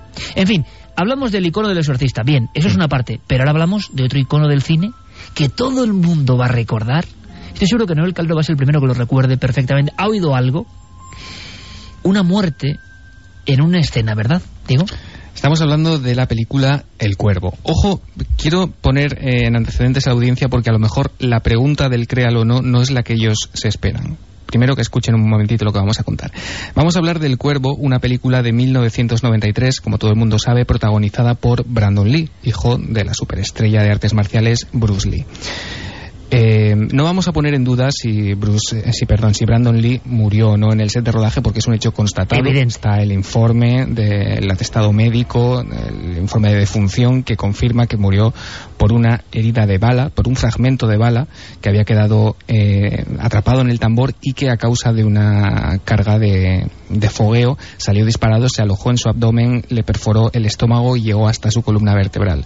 No se pudo hacer nada, estuvo seis horas y media eh, en la mesa de operaciones y finalmente fallecía a los 28 años de edad en ese set de rodaje. Un infortunio que si lo piensa uno es increíble. Sí, lo decía ¿eh? también Linda Lee Catwell, su madre, que había sido la cadena de eventos más eh, insospechada y más increíble que uno se pudiera imaginar. En fin, Brandon muere en un hospital de Carolina del Norte y eh, se produce prácticamente eh, a ocho días de terminar la- el rodaje. Faltaban simplemente algunas escenas eh, retrospectivas del apartamento del protagonista y su novia. Eh, bueno, las escenas que faltaban se completaron mediante un doble, como todo el mundo sabe, con efectos digitales, sustituyendo la cara de, Brandon. Eh, fallece no solo a ocho días del, del final del rodaje, sino a 17 días antes de su boda, lo cual también le añade bastante dramatismo a la historia. Pero, ¿a qué nos vamos a referir en este Créalo no? Se dice, como parte de todas las leyendas urbanas que rodean a esta muerte, en este rodaje, como parte de la conspiración, que el momento en el que Brandon Lee es disparado accidentalmente permanece en la película. Se dice exactamente que se puede ver en el minuto aproximadamente 10. Es cuando el personaje de Eric Draven, que es el, bueno, el al que daba vida a Brandon Lee, aparece en su apartamento cuando una serie de malhechores eh, atacan tanto a él como, su como a su pareja en la película y al final acaban con su vida disparándolos. Y eh, bueno, lo que parece o lo que se cuenta Iker es que se puede ver la muerte de Brandon Lee en el, en el fragmento de, de esa escena. Si quieres la escuchamos, el momento exacto. Vamos allá.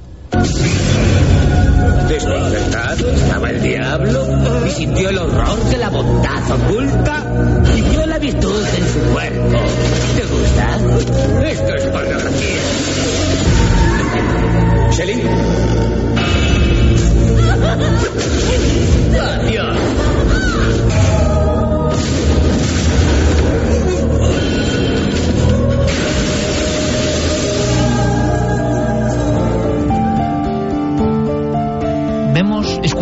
Dicho, los tiros. Tiros que cuenta, la verdad o la mentira, creo o no, son los que producen la muerte de Brandon Lee, uno de los grandes mitos del cine en su momento, en el 93. ¿Qué me hay que saber, Diego?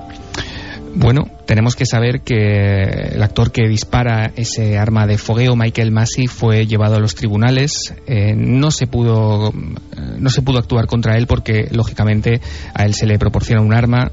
Eh, él simplemente se limita a hacer lo que en el guion eh, se supone que debe hacer. Por eso se habló de conspiración, ¿no? En torno a la muerte del hijo de Bruce Lee. Efectivamente, se han dicho multitud de cosas, como que fue mm, a lo mejor eh, una venganza de la industria cinematográfica de Hong Kong porque estaba resentido con Brandon por dedicarse más a películas de Hollywood.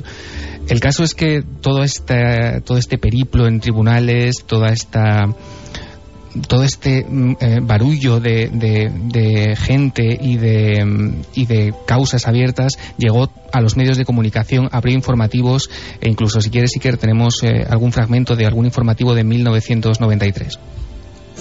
El fiscal de distrito de Carolina del Norte ha dicho que no se presentarán cargos por la muerte del actor Brandon Lee a causa de un disparo. El hijo del gran Bruce Lee murió en marzo pasado mientras se rodaba El Cuervo. El fiscal de distrito, Jerry Spive, dijo que su oficina no ha encontrado evidencias de premeditación ni negligencia por parte de la compañía productora. Sin embargo, una demanda legal presentada. Recordamos, yo lo recuerdo perfectamente, el impacto. Muere el hijo de Bruce Lee con el mismo misterio de alguna forma que murió su padre. Y claro, se habla de una herencia maldita, de alguna forma, de familia maldita en el cine. Y claro, empieza a surgir el asunto de que incluso en el metraje de la película original podemos ver la muerte de este actor. Sí, y además todo esto adquiere un tinte bastante dramático si tenemos en cuenta que la última entrevista en televisión de Brandon Lee Iker y las últimas palabras de esa entrevista son una cita que Brandon hace de la novela El cielo protector de Paul Bowles y que a pocos días, a pocas horas prácticamente de su muerte, decía esto que vamos a escuchar. Because we do not know when we will die, we get to think of life as an inexhaustible well. And yet everything happens only a certain number of times, and a very small number, really. How many more times will you remember a certain afternoon of your childhood? An afternoon that is so deeply a part of your being that you can't even conceive of your life without it. Perhaps four or five times more, perhaps not even that.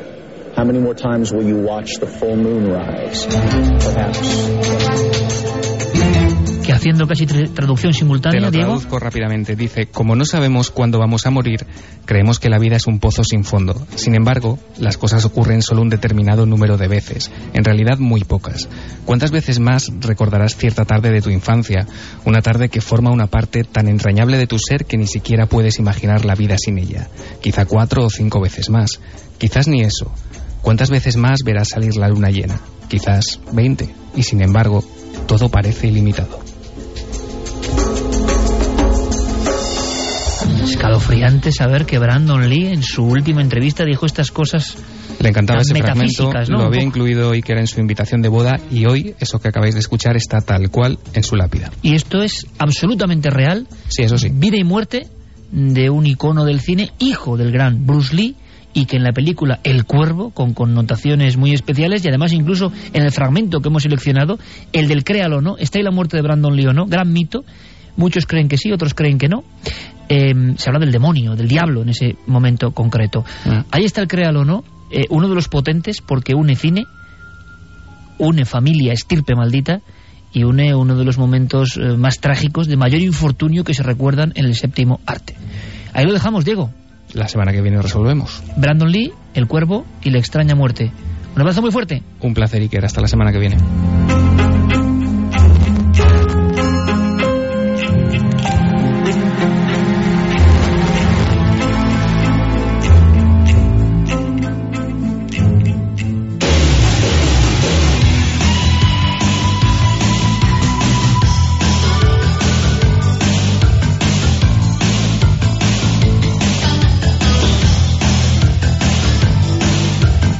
Tres y 54 minutos esta noche tan especial con una hora más de Milenio 3 con muchas sorpresas, muchas curiosísimas casualidades y por supuesto con vuestras preguntas, no al director, vuestras cartas a todo el equipo.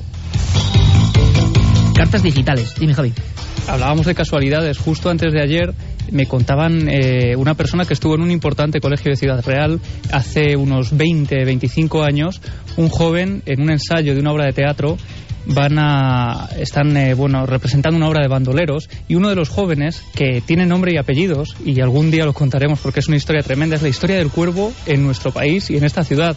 Se lleva el trabuco de su padre que tenía colgado en la pared del salón durante años sin utilizarlo y eh, bueno pues en ese ensayo cuando tiene que activar el arma que llevaba ya te digo décadas sin activarse el trabuco suelta ese disparo y acaba matando al niño en el escenario eh, en ese momento del ensayo del teatro. Me lo contaban antes de ayer.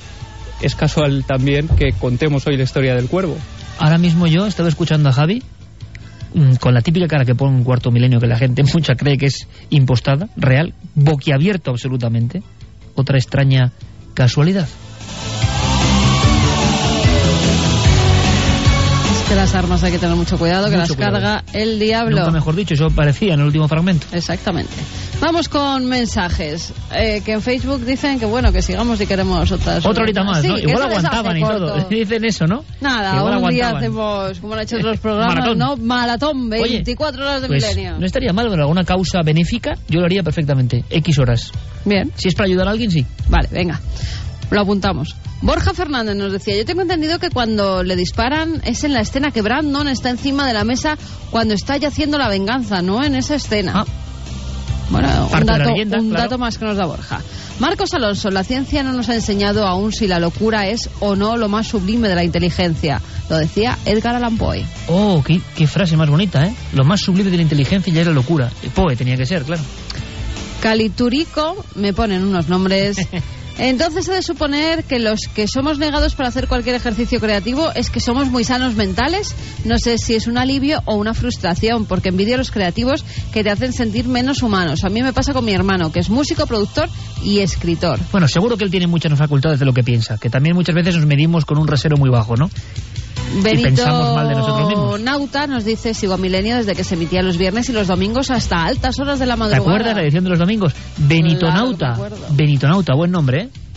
Benito Navegante. Me considero escritor, no he publicado por falta de fondos, pero no por ello he dejado de escribir mientras me apasiona hacerlo y sobre todo y fundamental, cada semana Milenio 3 nos ofrece tres horas que bien podrían ser un gran libro cada programa. Cuantísima información y cuantísima calidad. Por ello y solo por ello me considero afortunado y feliz de poder disfrutar algo así cada semana. Oye, Benitonauta, gracias. Nos, nos emociona un mensaje como ese y uno es escritor. Claro que es escritor. Es que no hace falta publicar para nada. Algunas de las más grandes obras de todos los tiempos nunca fueron editadas ni puestas a la venta. Francisco de Barcelona nos dice, no sé si conoceréis el tema del lenguaje inverso. Es una cosa muy curiosa que según qué voces, incluidos bebés, invirtiendo la voz, da como resultado que su balbuceo sea coherente con lo que el adulto le pregunta o comenta. No recuerdo quién comenzó este estudio, pero un amigo mío en 2010 nos presentó varios ejemplos. Aquí os dejo uno de los audios que insertó mi compañero en Evox. Espero que podáis escucharlo por bien. Lenguaje inverso. Es la voz de mi compañero, exactamente. Aquí, como decía antes Benitonauta, nosotros damos contenidos, pero es que sois vosotros los que muchas veces propináis ¿eh? en una especie de, de mente colectiva cosas que, que nos interesan a todos. María Kiko Rey dice, ¿para qué quiere una ballena hablar con nosotros? Eso es soberbia humana. Creemos más interesan nos creemos más interesantes que ella. ¿Es que acaso nuestro lenguaje es más importante que el de ella? Eso creemos nosotros, desde claro, luego. pues por eso somos tan soberbios. Hombre, hay que decir, el hombre, la mente humana ha llegado a una serie de milagros incomprensibles que el resto de la fauna no ha llegado que sepamos. Pero bueno, indagaremos sobre Sheila nos decía mi hija hace una semana salimos a la calle y dando un paseo por el bar que está al lado de su casa le dice una señora que ¿por qué te has quitado las sandalias y te has puesto las botas? Las sandalias eran más bonitas. La señora me miró y me dijo ¿cómo sabe eso? Me he quedado blanca. Las niños cosas de los niños. ¿no? Claro, claro. Exactamente. María Kiko dice, porque en lugar de enseñar a los animales nuestras formas de expresarnos nosotros, no hacemos una cosa, intentar entender su lenguaje, que ellos sean los que nos enseñen a nosotros su forma de expresarse y llegar a entenderlos. Bueno, yo creo que esta noche eh, se han roto varios tabús. Hay uno muy importante, ¿no? Saber que científicos españoles de primera línea, como han hablado aquí, director de la Coda de Altamira, director de Cuevas Prehistóricas de Cantabria, personas de la Facultad de Barcelona, que están escuchando el arte rupestre, que están grabándolo, ya es un paso más. Hemos hablado de un montón de historias que en el fondo van en ese sentido, que nuestra percepción siempre ha estado, estado muy eh, anquilosada eh, una arteriosclerosis de lo que es posible y lo que no. Y muchas veces lo que ocurre nos deja sin habla por lo maravilloso que es, como ha ocurrido esta noche. Ha sido un placer, una noche turbulenta, con muchos acontecimientos y que hemos intentado pasar con vosotros eh, de la mejor forma posible. Javier, Noel, Carmen, mañana nos vemos en la tele, ¿eh? A las 12, que esté ahí todo el mundo muy pendiente. Más allá de lo imposible, lo que no se ha contado en la película, lo que hay detrás del acontecimiento del tsunami del 2004, que fue tremendo. Mañana lo contamos todos y mucho más. Ha sido un placer, chicos, como siempre. Para todos, feliz semana.